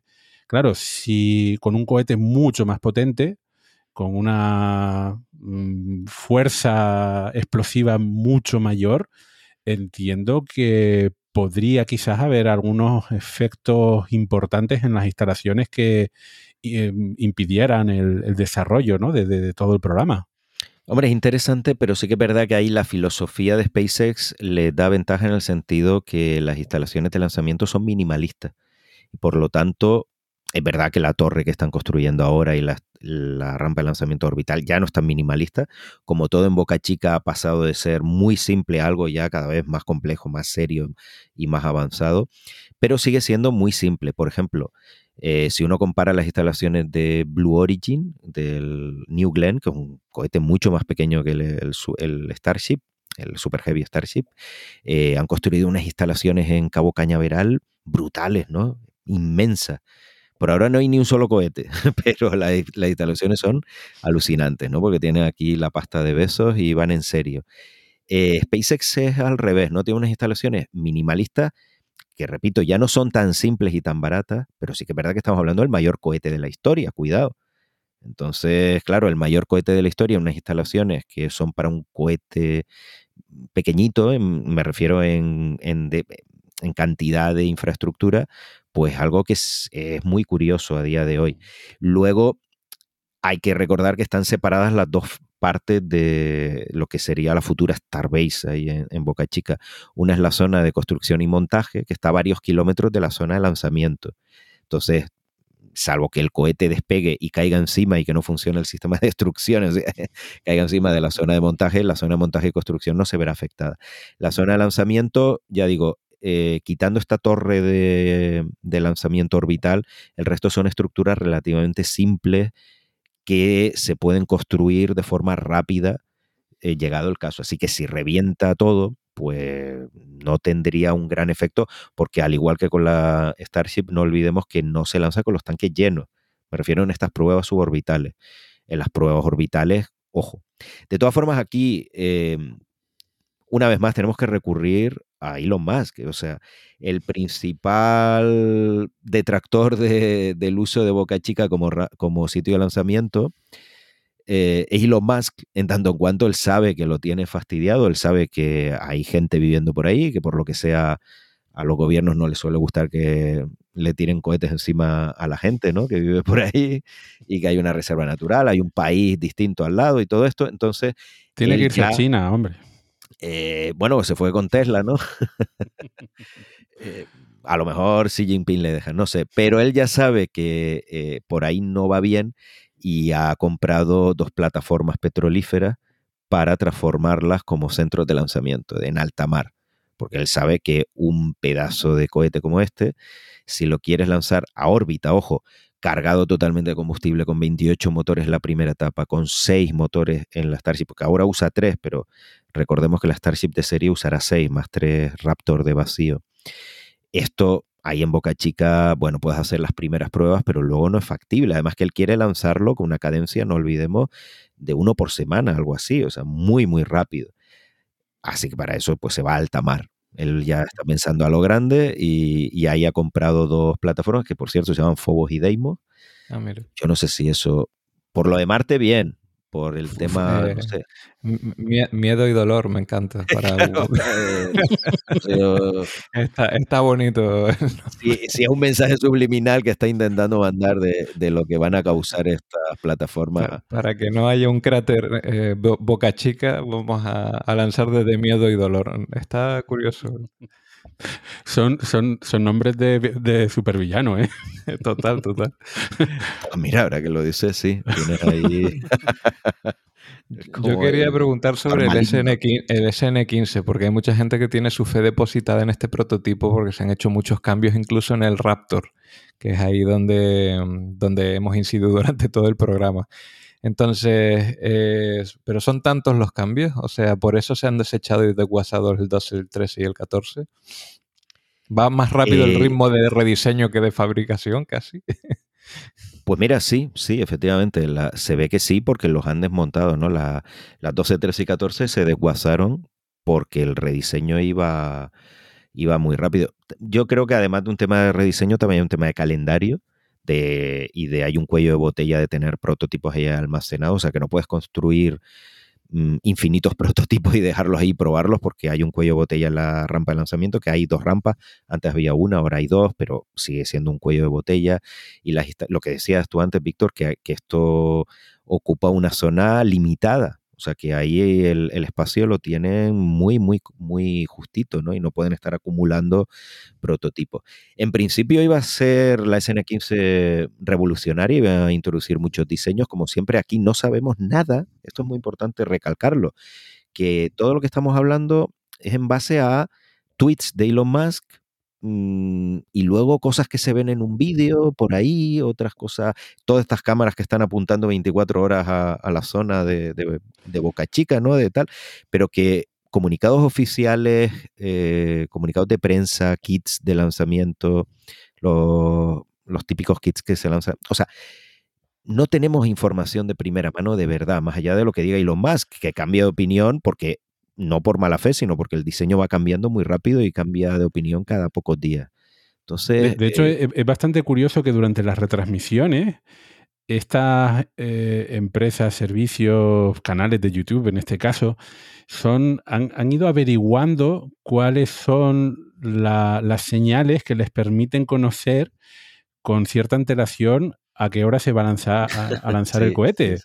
Pero lo, han hecho por ingeniería inversa y hay un vídeo explicándolo. Starshipología de, efectivamente, de, es como, me imagino yo a campesinos medievales observando en una máquina del tiempo, ¿no? Que van ahí y, ves que hacen cosas con el móvil, la gente del futuro, y tú dices, ah, pues hacen esto y luego, o sea, simplemente por observación, pues obviamente van deduciendo, pero es que es eso, hasta en la cuenta atrás no hay información oficial. Que, ojo, es muy eh, es una empresa privada y esto no, no es un programa están obligados, por supuesto. Ellos pueden, ahí que, porque ahí lo hay gente que dice, es que ellos no tienen por qué decir nada. Efectivamente, yo aquí esto es, ellos lo guisan y ellos se lo comen. Que lo curioso es que, hombre, estos canales se ponen a retransmitir y a veces, eh, claro, se aplazan los lanzamientos y te quedas con una retransmisión de tres horas ahí, o de cinco en, en algunos momentos, eh, y al final no hay lanzamiento ninguno, ¿no? Obviamente, pues tienen patrocinios y demás, viven de ello. Pero lo, lo curioso es que eh, estas retransmisiones empiezan antes a través de estos canales no oficiales que por el canal oficial. El canal oficial, creo que la última vez, no sé si empezaron cinco minutos antes o siete minutos antes. Sí, sí, sí, sí, cuestión de minutos antes, nada más. Eh, también eso es muy SpaceX. Ellos en sus lanzamientos en general tampoco le dan, eh, según qué lanzamientos, mucha cobertura y, bueno, son, son, libres de hacerlo, evidentemente. Eh, pero sí, es que volvemos a recordar eso, que aquí lo que estamos hablando es en, cierto modo rumorología y casi esto es tirar, pues no sé, tirar ahí huesos o mirar los pozos del café a ver qué va a pasar. Bueno, volviendo a la SN15, realmente lo que sabemos de este prototipo es muy poco, realmente sí que ha habido cambios, pero no sabemos hasta qué punto, por eso es todo esto, no sabemos hasta qué punto son profundos. Eh, ha insinuado Elon Musk que con la SN20, que es con la que se quiere llegar a la órbita, ese va a ser el primero de los prototipos que va a ser en principio como la siguiente iteración, ¿no? Pues si la SN8, 9, 10 y 11 eran estos prototipos que han saltado hasta los 10 kilómetros más o menos y tal. Luego tenemos la SN15, 16, 17, 18, 19. Cuidado que no está claro si la 18, 19, quizás la 17, se ha rumoreado que a lo mejor también se desguazan para pasar directamente a la SN20, que sería la que alcanzaría la órbita y que ya incorporaría pues muchas mejoras más. Em, entonces, bueno, sí, se, han incorporado mejoras, pero no sabemos el qué. Lo más importante es que los Raptors de, que se van a usar aquí son una nueva versión también mejorada y por lo tanto más fiable. Pero claro, habrá que verlo.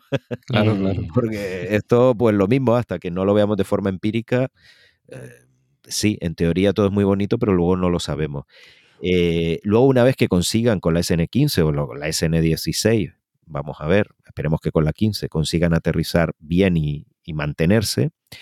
Eh, hay que ver también luego las mejoras que se van a ir introduciendo poco a poco para ir a la órbita. Una de ellas, que lo vemos en cada, en cada vuelo, es que vemos que cada vez hay una superficie del, de la Starship que lleva más losetas térmicas. O sea, cada vez la superficie con losetas es mayor. Las losetas térmicas son fundamentales para volver de la órbita, recordemos eso, ¿no? Y en la SN15 ya vemos que hay una buena una buena cantidad de losetas cubriendo la superficie. ¿no? Todavía no es toda la superficie inferior, pero ya es una, importante. E, eso de que en teoría todo es bonito, eh, lo estábamos comentando antes porque eh, un comentario en Twitter también acerca de, en teoría, los trajes de SpaceX eran muy bonitos. Al final, no tanto, ¿no? Cuando se los tienen que poner personas que no son modelos. Eh, pues quedan un tanto ridículos, un poquitín. Y lo mismo con eh, los renderizados iniciales de, Starship, ¿no? Que quedaban con un color metálico estupendo en el renderizado y también con las losetas, etcétera. Y, y, lo que estamos viendo ahí en las rampas, hombre, a ver, funcional será, pero bonito, bonito. Te juro que si funciona me da igual lo que pasa. Lo que pasa es que eh, cubrir todo ese cacharro de losetas va a ser también un reto. ¿eh? Lo hemos, hablado también, lo, hemos hablado también. Yo, sé que va a dar igual en el sentido de que lo que importa es la funcionalidad, pero lo cierto es que el diseño del que parten tiene una inspiración o al menos un cierto objetivo de que quede bonito, ¿no? Sí, sí, antes era la implementación. Antes era una nave insignia brillante y ahora es la nave del malo o, algo parecido. bueno, la, parte cubierta de los Z es la mitad más o menos. Luego la otra parte sigue siendo... En los renders sale brillante de acero, pero yo creo que al final lo recubrirán también con mantas térmicas de color blanco seguramente. No lo sé. Eh, no creo que dejen el acero expuesto. En, me refiero a la Starship funcional me parecería muy raro que dejen el acero expuesto al vacío, ¿no? Que es muy conductor. No, vamos, por poder lo pueden hacer, pero no creo que lo terminen haciendo, sobre todo teniendo en cuenta al final que el escudo térmico va a ser un escudo de loseta, así que te interesa controlar la temperatura, porque al principio se habló de mover parte del metano y el oxígeno para refrigerar la superficie.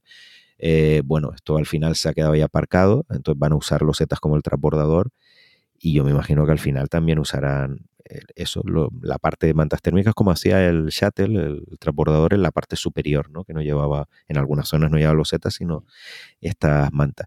Las losetas son hexagonales, hay ahí de, dos tamaños principalmente, se han probado varios tamaños.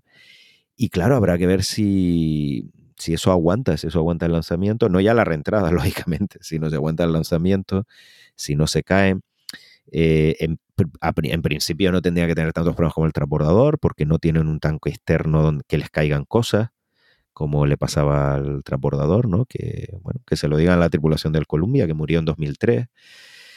Eh, pero claro, hay que ver si es un escudo que mm, es fácilmente pues inspeccionable y, lo, y se puede mantener de forma barata y rápida. Sobre todo barata y rápida, ¿no? Eh, eh, yo ya te apuesto que se van a caer los setas. Eso, vamos, de, aquí somos muy de apuestas, ¿no? Pues yo apuesto que las losetas hay que reponerlas y hay que hacer revisión completa cada vez que viene. Em, ¿Empiezan con pegamento y medio y luego se pasarán a la gotita? ¿O cómo, es eso, Cavi? O con no sé, gastado. Es que, claro, en el transbordador, uno de los factores que hacía que cada lanzamiento fuese tan caro y hubiese tanto espacio entre lanzamiento y lanzamiento era el escudo térmico. Había otros, ¿no? Bueno, en general todos los elementos, porque era para algo era la máquina más complicada del mundo. Eh, pero claro, es verdad, en el transbordador cada loseta era casi individual en el sentido que ocupaba un único lugar, ¿no? Había una loseta para cada hueco. No tanto, había muchas que se repetían, pero de las miles que había, sí que había muchísimas que eran específicas, ¿no? Y aquí no, aquí son más o menos todas iguales. Y eso es una enorme ventaja, no tienes que estar ahí identificando, puedes sustituir rápido, pero claro, si al final eh, las losetas no, no, funcionan, se caen y dejas un hueco muy grande en la superficie de acero, eso es la reentrada, tienes ahí un agujero y tienes luego el Columbia, desintegración del vehículo. Así que es un tema muy serio, ¿no? Eh, para el transbordador. Ya en la primera misión, hay, no, bueno, recordemos que la STS-1 se desprendió muchísimas losetas y la NASA pidió ayuda a los militares para usar un satélite espía y ver el escudo térmico con, un satélite espía en el espacio, o sea, un satélite mirando al otro. Ah, hablando de reentradas no controladas, eh, hace poco hubo la reentrada de una segunda etapa de un Falcon 9, eh, cuyo, bueno, que fue espectacular, por lo visto, creo que se vio en Washington, no, recuerdo, el estado de Washington, no, me acuerdo, pero que al final cayó algún trocito también em, a tierra, ¿no? En la casa de algún vecino. Sea que SpaceX está cubriendo de gloria, ¿eh? Hombre, si hubiese sido una etapa china, creo que los comentarios no habrían sido iguales. Algo me dice a mí que... Porque aquí estaba todo el mundo encantado de que le cayese un trozo en la cabeza de esta etapa. Si hubiese sido de un larga marcha, creo que la gente no habría estado tan contenta. No, es verdad que SpaceX ha sido muy escrupulosa en general, para ser justos, comparado con otras empresas y gobiernos, sobre todo China, que no tiene ahí un, récord de, que le importe mucho dónde caen las etapas hasta ahora. Esperemos que cambie. Eh, y hasta ahora SpaceX ha sido muy escrupulosa y ha deorbitado las etapas de forma muy bien, etcétera. Pero bueno, aquí es un ejemplo de que, de que a veces no lo hace, ¿no? Que, no es la única empresa, ya digo. ¿Y qué pasa? Que sí que es verdad que hay gente que puede decir, hombre, pues esto se hay que exigírselo a todas, a todas las empresas y todos los países. Estoy totalmente de acuerdo, pero sí que es verdad que SpaceX es la empresa que ahora mismo tiene el ritmo de lanzamiento mayor del mundo. ¿no? Eh, solo le ha superado, el año pasado le superó China como país como país, ¿no? Como empresa nadie le superó en, número de lanzamientos. Entonces, esto es como los superhéroes, pues tienes aquí una gran responsabilidad. Tienes un gran poder con tu Falcon 9, pero tienes una gran responsabilidad. Si lo lanzas 30, 40, 50 veces al año, lo estás lanzando muchísimo más que cualquier otro cohete. Entonces, cuidado con dónde caen esas etapas. La segunda etapa, la primera la recuperas, la segunda pues tienes que tener más cuidado que otras empresas porque evidentemente es más probable que se caiga encima de una zona poblada que la de que del Ariane 5 o cualquier otro cohete. Y por no dejarlo en el tintero, vamos a hablar al menos brevemente de la prueba del SLS, porque el Green Run, eh, que no sé exactamente cómo se traduce, traduciría si eh, el encendido verde, algo así, eh, bueno, pues eh, el SLS hizo una prueba de motores eh, con la con la primera etapa y los motores. La primera no fue bien porque a los dos minutos abortó y la idea era que durase pues mm, varios minutos, bastantes minutos. Entonces, organizaron también en marzo una prueba y fue bien, porque estuvo durante ocho minutos esos motores encendidos eh, consumiendo todo el combustible de, la tapa. Y parece ser que el problema en la, primera ocasión es que eh, había unos sensores que eh, habían superado sus límites, pero que estaban dentro de lo previsto, entonces cambiaron los límites para la segunda prueba. Y en la segunda prueba, efectivamente, desde que se encendió hasta que se apagó, parece que no hubo mayores problemas.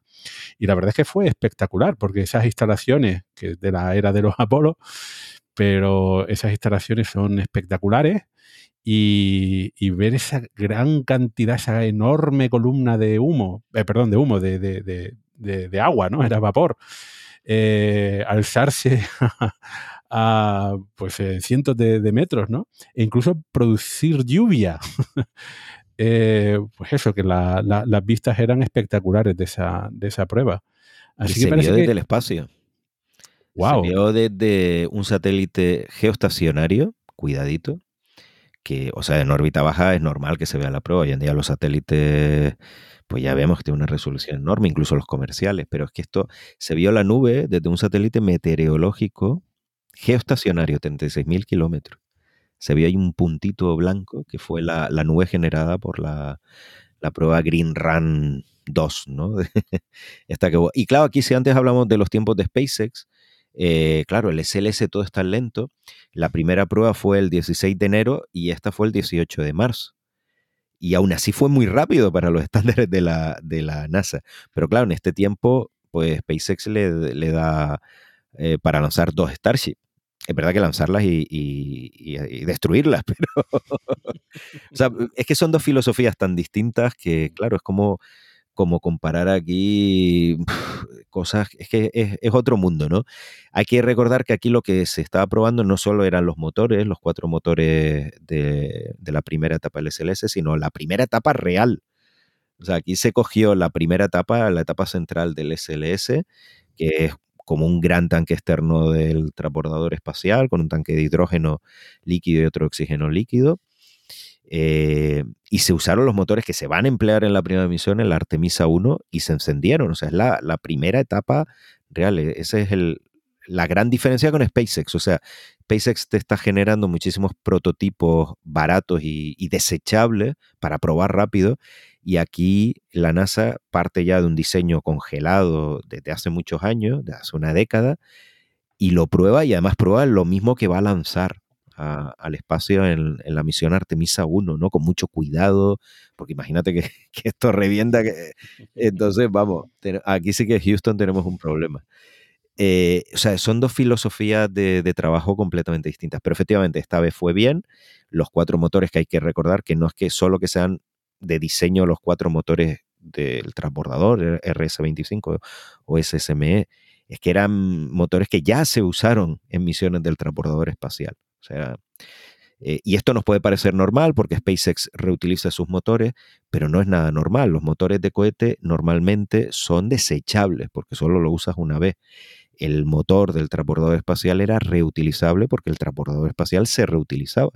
Y de hecho fue una de las cosas que más quebraderos de cabeza dio durante el desarrollo y que más problemas tuvo luego también el mantenimiento porque es de hidrógeno y oxígeno líquido. Los Raptor de SpaceX son de metano y oxígeno líquido. De hidrógeno y oxígeno líquido son más eficientes, pero diseñar un motor de alto rendimiento y reutilizable con estos combustibles es muy, muy difícil.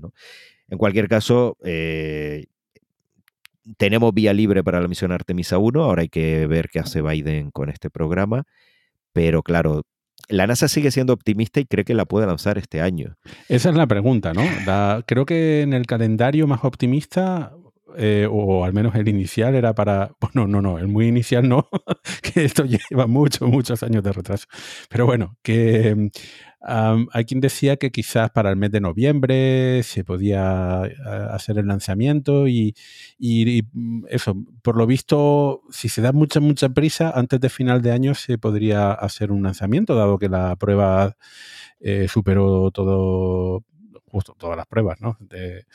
Em, entonces, ¿veremos el lanzamiento por fin del SLS antes de final de año o a comienzos del próximo año? Yo apuesto que no. Pero que se retrasa. Yo apuesto que se retrasa porque, claro, la NASA es optimista suponiendo que el resto vaya bien. Allí en, el Centro Espacial Kennedy ya están integrando los SRB, los cohetes de combustible sólido. Están esperando a que llegue la etapa central, ¿no? Desde, Mississippi. Pero, em, claro, luego hay que probar todo el sistema en conjunto, ¿no? Hay que ponerle la segunda etapa, ICPS, la nave Orión, con el módulo de servicio europeo llevarla a la rampa, hacer las pruebas y seguro, porque es un sistema muy complejo, no por otra cosa, que ahí detectan algún problema y eso también hay que repararlo. Así que lo veo, si ya era justo con la prueba en enero siendo un éxito, con este retraso que, vale, vamos a creernos a la NASA que dice que no, que, que para, para ellos esto no va a suponer ningún retraso en el calendario teórico, bueno, yo tengo mis dudas. Yo apuesto que es en 2022 el primer lanzamiento, sinceramente. Bueno. Pero también es verdad que hay mucha presión interna, cuidado, por lanzarlo cuanto antes. Claro. Es decir, teniendo en cuenta también presión de, que no reviente, que no haya un Challenger. Porque aunque no lleva tripulación, si la primera misión revienta en el lanzamiento, apague y vámonos. Bueno, eh, bueno, entiendo que cancelarían ya el, programa SLS. Sería muy difícil que siga adelante, aunque depende de, ya digo, de lo que decida Biden, la administración Biden, que bueno, él no está para decir mucho, que ya tiene una edad. Déjalo que esté el coronavirus y, ya con eso es bastante. que bueno, que la administración, si decide seguir con el tema de, poner una mujer en, la superficie de la Luna en 2028, en principio era 2024, pero todo el mundo sabe que esa fecha no, no se va a seguir. Entonces, bueno, vamos a ver si realmente hay un compromiso, un commitment ahí importante, pues aunque explote, seguiría. Pero si vemos titubear a la administración y la misión es un fracaso, creo que sería una herida de muerte. Eh, por cierto, que hablando de temas de reutilización, eh, parece ser que SpaceX se va a deshacer de los barcos que recuperaban las cofias, que no les resulta rentable y que mm, eh, va a intentar recuperarlas una vez hayan caído al mar, porque además la recuperación era peligroso también para los, barcos. Eso es bastante, bastante curioso, ¿no? Es, es, interesante porque es verdad que eso se le ha atragantado un poquito, pero lo han conseguido. Eh, no, lo, no han tenido la tasa de éxito que ellos esperaban, de, me refiero de cogerlas con las redes, ¿no? Ahí ese tema se les ha atragantado bastante a SpaceX Em, pero luego han visto por otro lado que efectivamente las cofias que recogían directamente del agua las podían tratar y volver a usar. Y muchas de las que se han reutilizado, que cuidado, la cofia son, estamos hablando de dos millones, poco dinero, ¿no? Ahora mismo no me acuerdo cuánto era, algo así.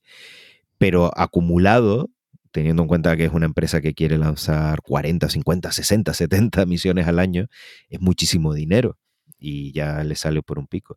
Así que, bueno, no hay mal que por bien no venga, pero recogerlas del agua al final no ha supuesto tanto problema.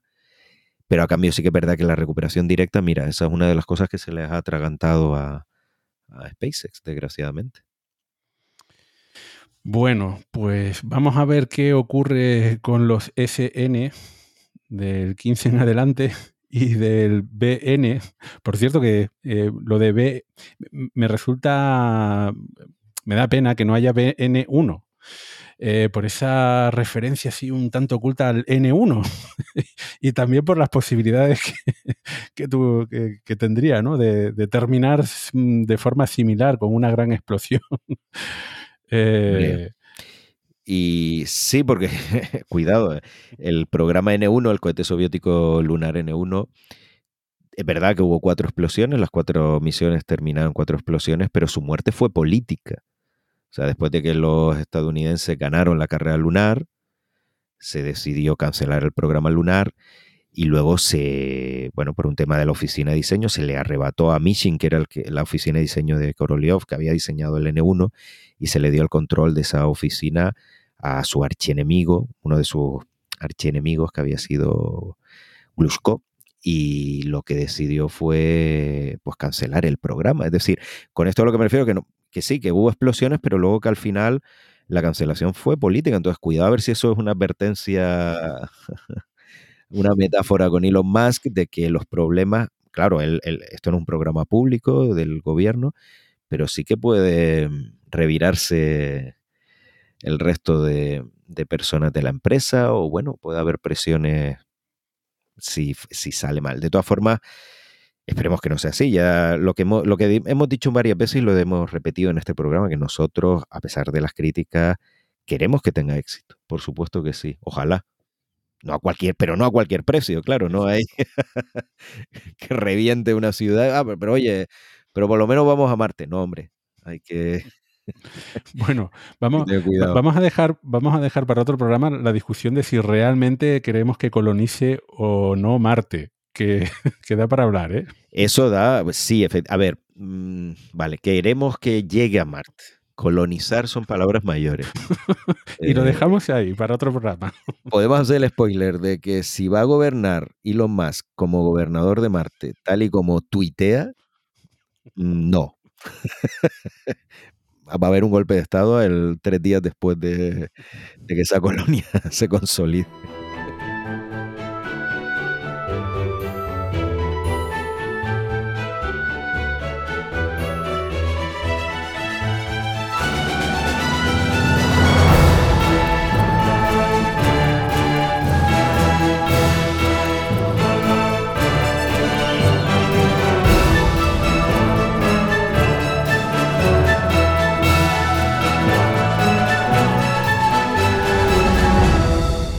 Y un programa más, aquí están las sugerencias que les hacemos con mucho cariño de contenidos generalmente espacio trastornados. Y vamos a empezar por Cabipasos, a ver qué nos tienes preparado para este programa. Pues hoy tengo dos recomendaciones. ¡Hala! Eh, la casa por la ventana. Sí, pero son dos porque en realidad una es chiquitita y la otra es parcial, entonces la sumo y son como una entera. Eh, a ver, la primera recomendación que hago es la, espacio trastornada y me sorprende no haberlo hecho antes, que es, una cuenta, eh, bueno, más que una cuenta es a un creador, a un artista, infografista y espacial, que es nada más y nada menos que Tony Vela su Twitter es Infographic Tony y básicamente es un profesional como la copa de un pino, pues especializado en infografías espaciales, que las hace del más altísimo nivel. Por ejemplo, la última de marzo 2020, de cómo iba a ser el aterrizaje de Perseverance, eh, la hizo él. Entonces, no solo esta, sino con trabajos anteriores y los que estén por venir, eh, para el que le guste este tema, creo que es una recomendación excelente y una persona que vale la pena seguir. Y esa sería mi primera recomendación.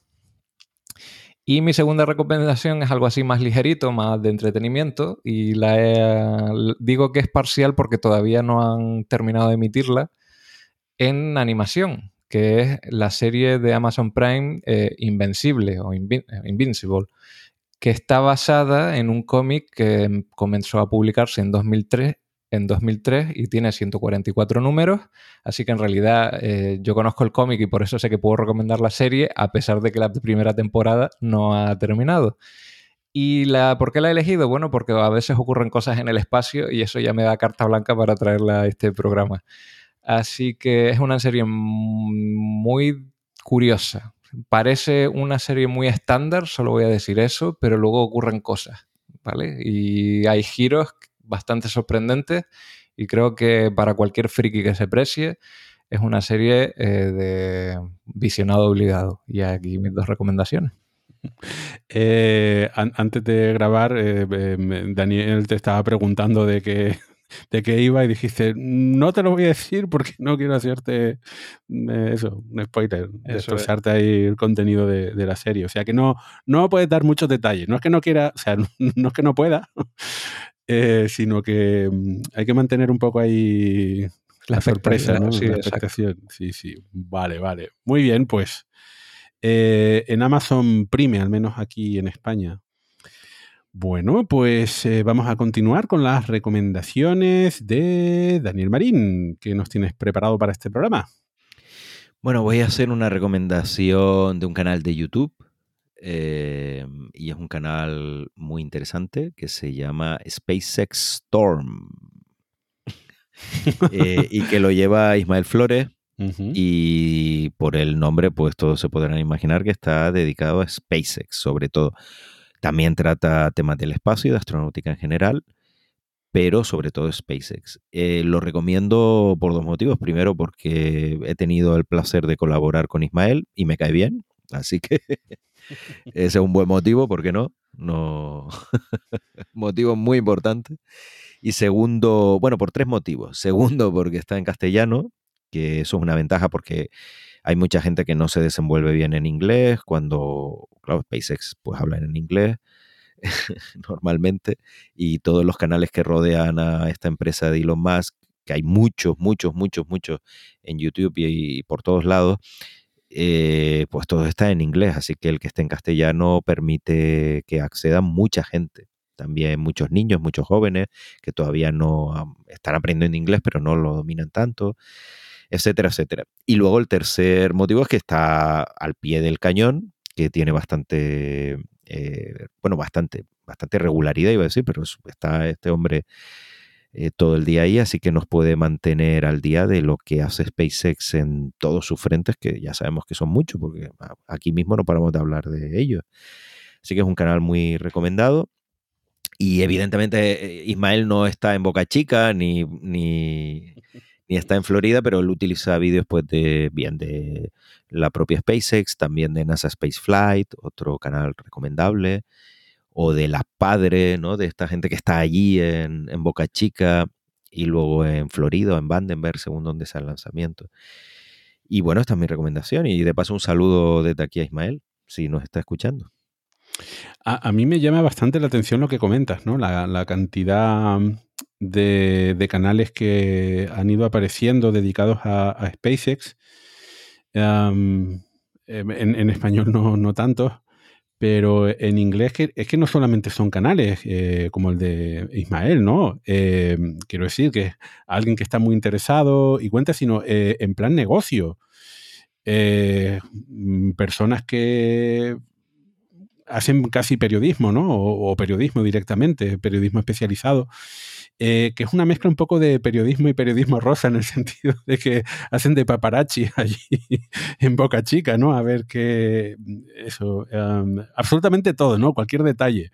Hemos eh, visto que han puesto aquí una nueva sección del cohete y este no está sin identificar y esta, esta es la pegatina que tienen puesto aquí con el número de serie y en fin, y, muchas cosas así. Y no les exagero, ¿eh? que, esto es así.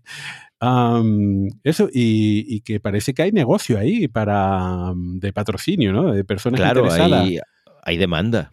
Hay mucha demanda, entonces. Pero, pero esto es insólito. Es, es, un fenómeno apasionante. Como SpaceX no suelta prenda, quitando el Twitter de Elon Musk, que ya lo dijimos, pues claro, ha crecido todo, eh, toda esta necesidad a mí me parece bien que cobre, ¿no? El que quiera pagar, pues que pague y el que no, que no. Y hay muchísimos canales, además canales que se dedicaban a otra cosa, videojuegos, cosas así. Luego, pues, NASA Space Flight. Claro, bueno, cuidado, NASA Space Flight, que hay gente que piensa que son de la NASA, eh, no tienen ninguna relación directa con la NASA. NASA Space Flight, ahora mucha gente lo está conociendo por sus directos de SpaceX, que están ahí también al pie del cañón en Boca Chica, pero NASA Space Flight originalmente y sigue siendo un foro y probablemente es el foro de astronáutica más famoso de Internet, que también es otra recomendación ya que estamos, eh, es imprescindible. Lo que pasa es que, bueno, es un foro donde participan 10 trillones de personas al día y es imposible seguirlo todo, pero ahí está todo, todo de, astronáutica, como suele ocurrir con los foros pues eh, información bastante caótica y hay un nivel muy desigual en según qué hilos y qué temas, pero es muy recomendable. Y luego, pues, claro, tiene este spin-off que es el tema de YouTube y yo creo que ahora mismo casi más gente le ve, ve el canal de NASA Space Flight que el foro, pero el foro es muy recomendable para cualquier espacio trastornado. Bueno, pues nosotros contentos que el espacio trastorno tenga cada vez más, más seguidores. Em, y bueno, y ahora vamos a por las recomendaciones de Víctor Manchado. Bueno, en este caso solamente va a ser una que fue un documental que vi el otro día en la tele y la verdad que me dejó encantado. Un documental delicioso que se estrenó originalmente en Estados Unidos el año pasado con el nombre de The Last Artifact, el último artefacto, pero en España se tradujo como el kilogramo, una cuestión de peso. Y como podrán imaginar los avispados oyentes, pues se trata sobre el propio kilogramo, la historia del kilogramo, como a partir de la Revolución Francesa de 1789 eh, se decidió pues, unificar todos los pesos y medidas que, que había miles por todo, por todo el mundo, por no decir en Francia también que según si te ibas a una ciudad o te ibas a otra región dentro del mismo país, pues había unas variaciones sobre, la, sobre las medidas bastante importantes, pues se decidió unificar todo, cambiar el paradigma de la medición de que hasta ese momento pues se basaba sobre todo en el ser humano, las medidas como los pies, las pulgadas, que bueno, aún siguen usándolo en Estados Unidos y en algún que otro país, creo que en Yemen y, en Liberia, pero a partir de la revolución se decidió que todo tuviera una, o sea, que la contraparte de una medida se viera reflejada en, el, en la naturaleza. O sea, que el metro se definió como una fracción del meridiano de París según eh, pasaba desde, creo que era desde Dunkerque hasta Valencia. Eh, con el litro se hizo también algo parecido y también para establecer una medida de, peso, pues tomaron la decisión de crear un pequeño cilindro de apenas 4 centímetros de, altura, de platino iridio, 39 milímetros de altura para ser más exacto, y dijeron, vale, esto es un kilogramo. Y entonces a partir de ahí, esta va a ser la piedra angular sobre, va a ser la medida de todas las cosas. Y desde ese momento hasta casi la actualidad, todos los pesos que se han medido en el mundo, pues está relacionado con ese kilogramo patrón, que es este pequeño cilindro que se guarda bajo tres llaves en las afueras de París, dentro de tres campanas al vacío, con un mimo, vamos, una auténtica joya pero ya en los últimos años se dieron cuenta que había un problema con ese kilogramo, que es que había perdido peso. Había adelgazado de manera inadvertida comparándolo con otros con otros kilos que también eran otras referencias, otras copias, pues este, el kilogramo original había perdido 50 microgramos de peso y eso podría suponer un problema. Bueno, de hecho ya suponía un problema porque eh, ya la, la, precisión de las medidas quedaba en entredicho y entonces en este documental, pues aparte de contarte toda la, historia de cómo se desarrolló el kilogramo, el problema que se encontraron con él y los quebraderos de cabeza que tuvieron todos los científicos, o sea, los físicos, los metrólogos especialmente, cómo redefinir el kilogramo basándose en la naturaleza. Entonces se hicieron distintos grupos de trabajo que proponían distintas alternativas y en, en este caso, en el documental se centran en las dos que eran más prometedoras, que finalmente fueron la finalista, hasta que a finales de 2018, en, una conferencia de pesos y medidas que se hizo en el Palacio de Versalles, en Francia, como no podía ser de otra manera, ya que el peso surgió allí en Francia, pues lo normal es que se redefiniera allí también. Entonces, pues, eh, abordan los dos eh, caminos que, siguieron los dos grupos de, trabajo, pues uno quería mm, relacionar el kilogramo con el número de Avogadro y otro relacionarlo con la constante de Planck. Entonces explicaban pues qué técnica, o sea, qué mm, explicación científica usaba cada uno de ellos para justificar su postura. Entonces luego Ah, tampoco vamos a hacer mucho más spoiler porque esto, como ya ocurrió hace más de un par de años, se sabe que finalmente se ha redefinido en base a la constante de Planck, pero es muy interesante porque también explican cómo lo, definieron, explican cómo funcionaba la máquina que usaron para redefinir el kilogramo y la verdad que es muy, muy interesante. Un documental que dura menos de una hora, son 54 minutos aproximadamente. El guion está muy bien llevado, está todo muy bien narrado y es una auténtica delicia. Y se puede ver, al menos aquí en España. En Movistar Plus. y ya pondremos el enlace. Mm, me, resulta curioso lo que comentabas que, eh, bueno, en, esa revolución ¿no? científica, eh, em, bueno, pues vamos, en, lugar de utilizar medidas completamente aleatoria, ¿no? basada en no sabemos qué, en el pie del rey. De Carlomagno, creo que era uno de los pies originales. Pues venga, vamos, vamos a ser racionales, ¿no? Eh, completamente racionales. Entonces, como yo vivo aquí en París y tengo un observatorio por aquí, voy a definir el metro como la diez milésima parte del meridiano de... Oiga, pero... y no existía algo un poco menos...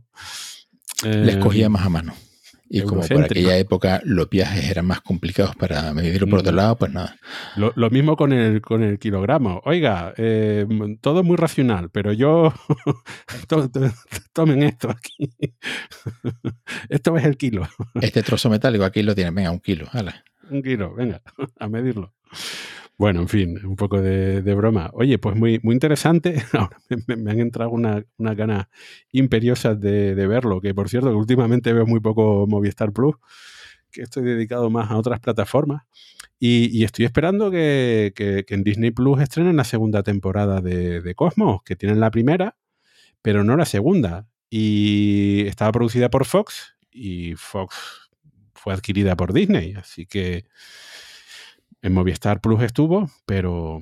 Y cuando la pongan, a lo mejor me animo a hacer una recomendación, eh, comentario de la serie, que está muy, muy bien. Bueno, pues justamente hablando de, Disney Plus, mi recomendación eh, para esta semana va en la línea de Cavi, porque se trata de una serie de animación. Pero además es una serie de animación también, bueno, no también, sino un, poco viejuna, porque le voy a recomendar un poco viejuna, pero muy buena, Futurama. Oh, Futurama, oh. todas las temporadas de Futurama incluidas como temporadas algunas de las películas que produjeron, están en, Disney Plus.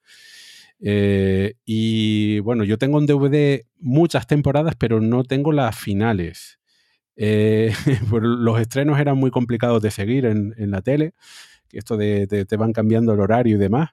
Entonces esperé a que salieran los DVDs y ya luego les perdí la pista. Entonces estoy disfrutando de, la temporada séptima en adelante y me lo estoy pasando pipa.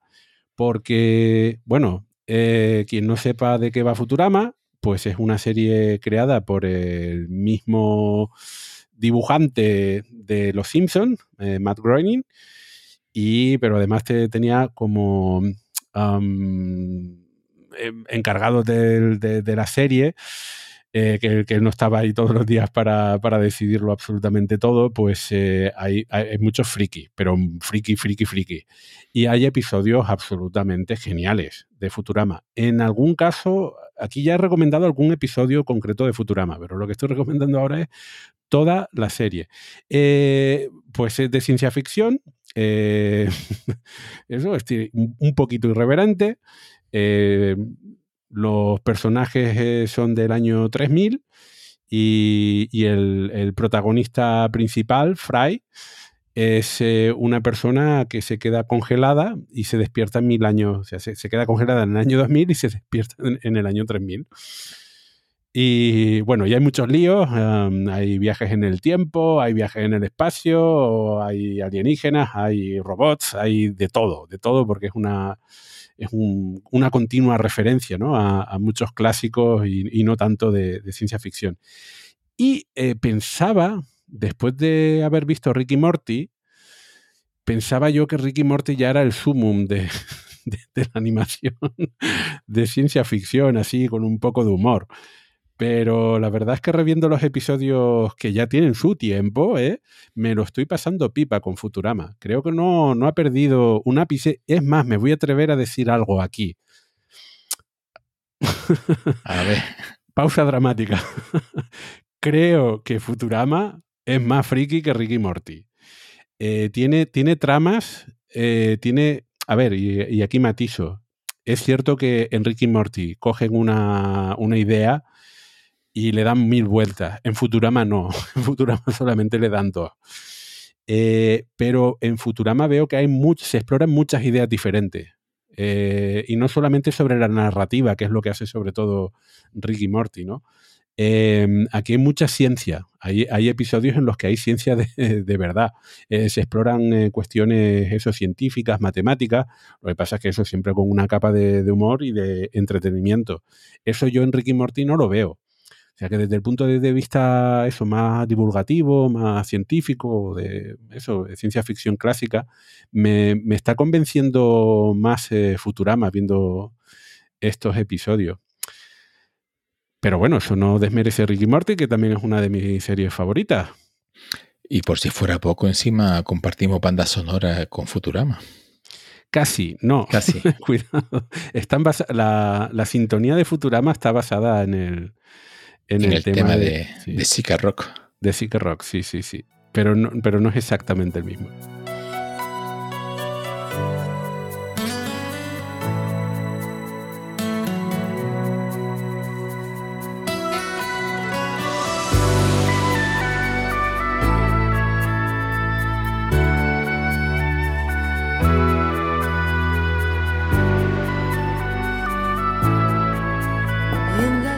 Y ya llegamos al final de este accidentado programa número 99 de Radio Skylab. Eh, en fin, eh, hemos dado un pequeño repasito ahí a, las noticias. Como les comentábamos en la sección de retroalimentación, nos gustaría dedicarle un programita dentro de poquito a, todas las novedades que han ido surgiendo para Perseverance.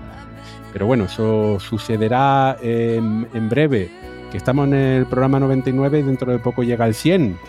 Y habrá que hacer algo especial para el 100. Mm, a ver qué se nos ocurre. Bueno, alguna idea tenemos. Algo ahí, algo ahí apuntado ya. Sí, sí, sí. Bueno, y vamos a hacer esa ronda de despedida. Eh, Daniel Marín. Pues como siempre ha sido un placer estar con ustedes y hasta la próxima órbita. Cabipasos. Pues espero que no pase mucho hasta el próximo programa. Como nos gustan las cifras redondas, ¿verdad? Sí, sí. Eh, por cierto, estaba recordando eh, el otro día Mm, el, comentario que hicimos hace poco, eh, porque habíamos grabado varios programas muy seguidos unos de otros y Daniel decía, bueno, bueno, pues yo creo que ya vamos, vamos a grabar un montón de programas esta, Y luego llega la este vida y te dice, no. Sí, efectivamente, eso pasa, sí. Nos vinimos arriba. bueno, en fin, eh, como dices, Cavi, y luego viene la vida. Eso, eh, la vida es lo que pasa mientras uno hace planes. Me gusta esa frase. Bueno, Víctor Manchado. Pues nada, muchísimas gracias por estar ahí. La verdad que ha sido un placer volver a, verles y volver a hablar con ustedes. Y les esperamos en la siguiente órbita. Igualmente, me lo he pasado muy bien grabando este programa, ya lo echábamos mucho de menos. Sí, muchísimo.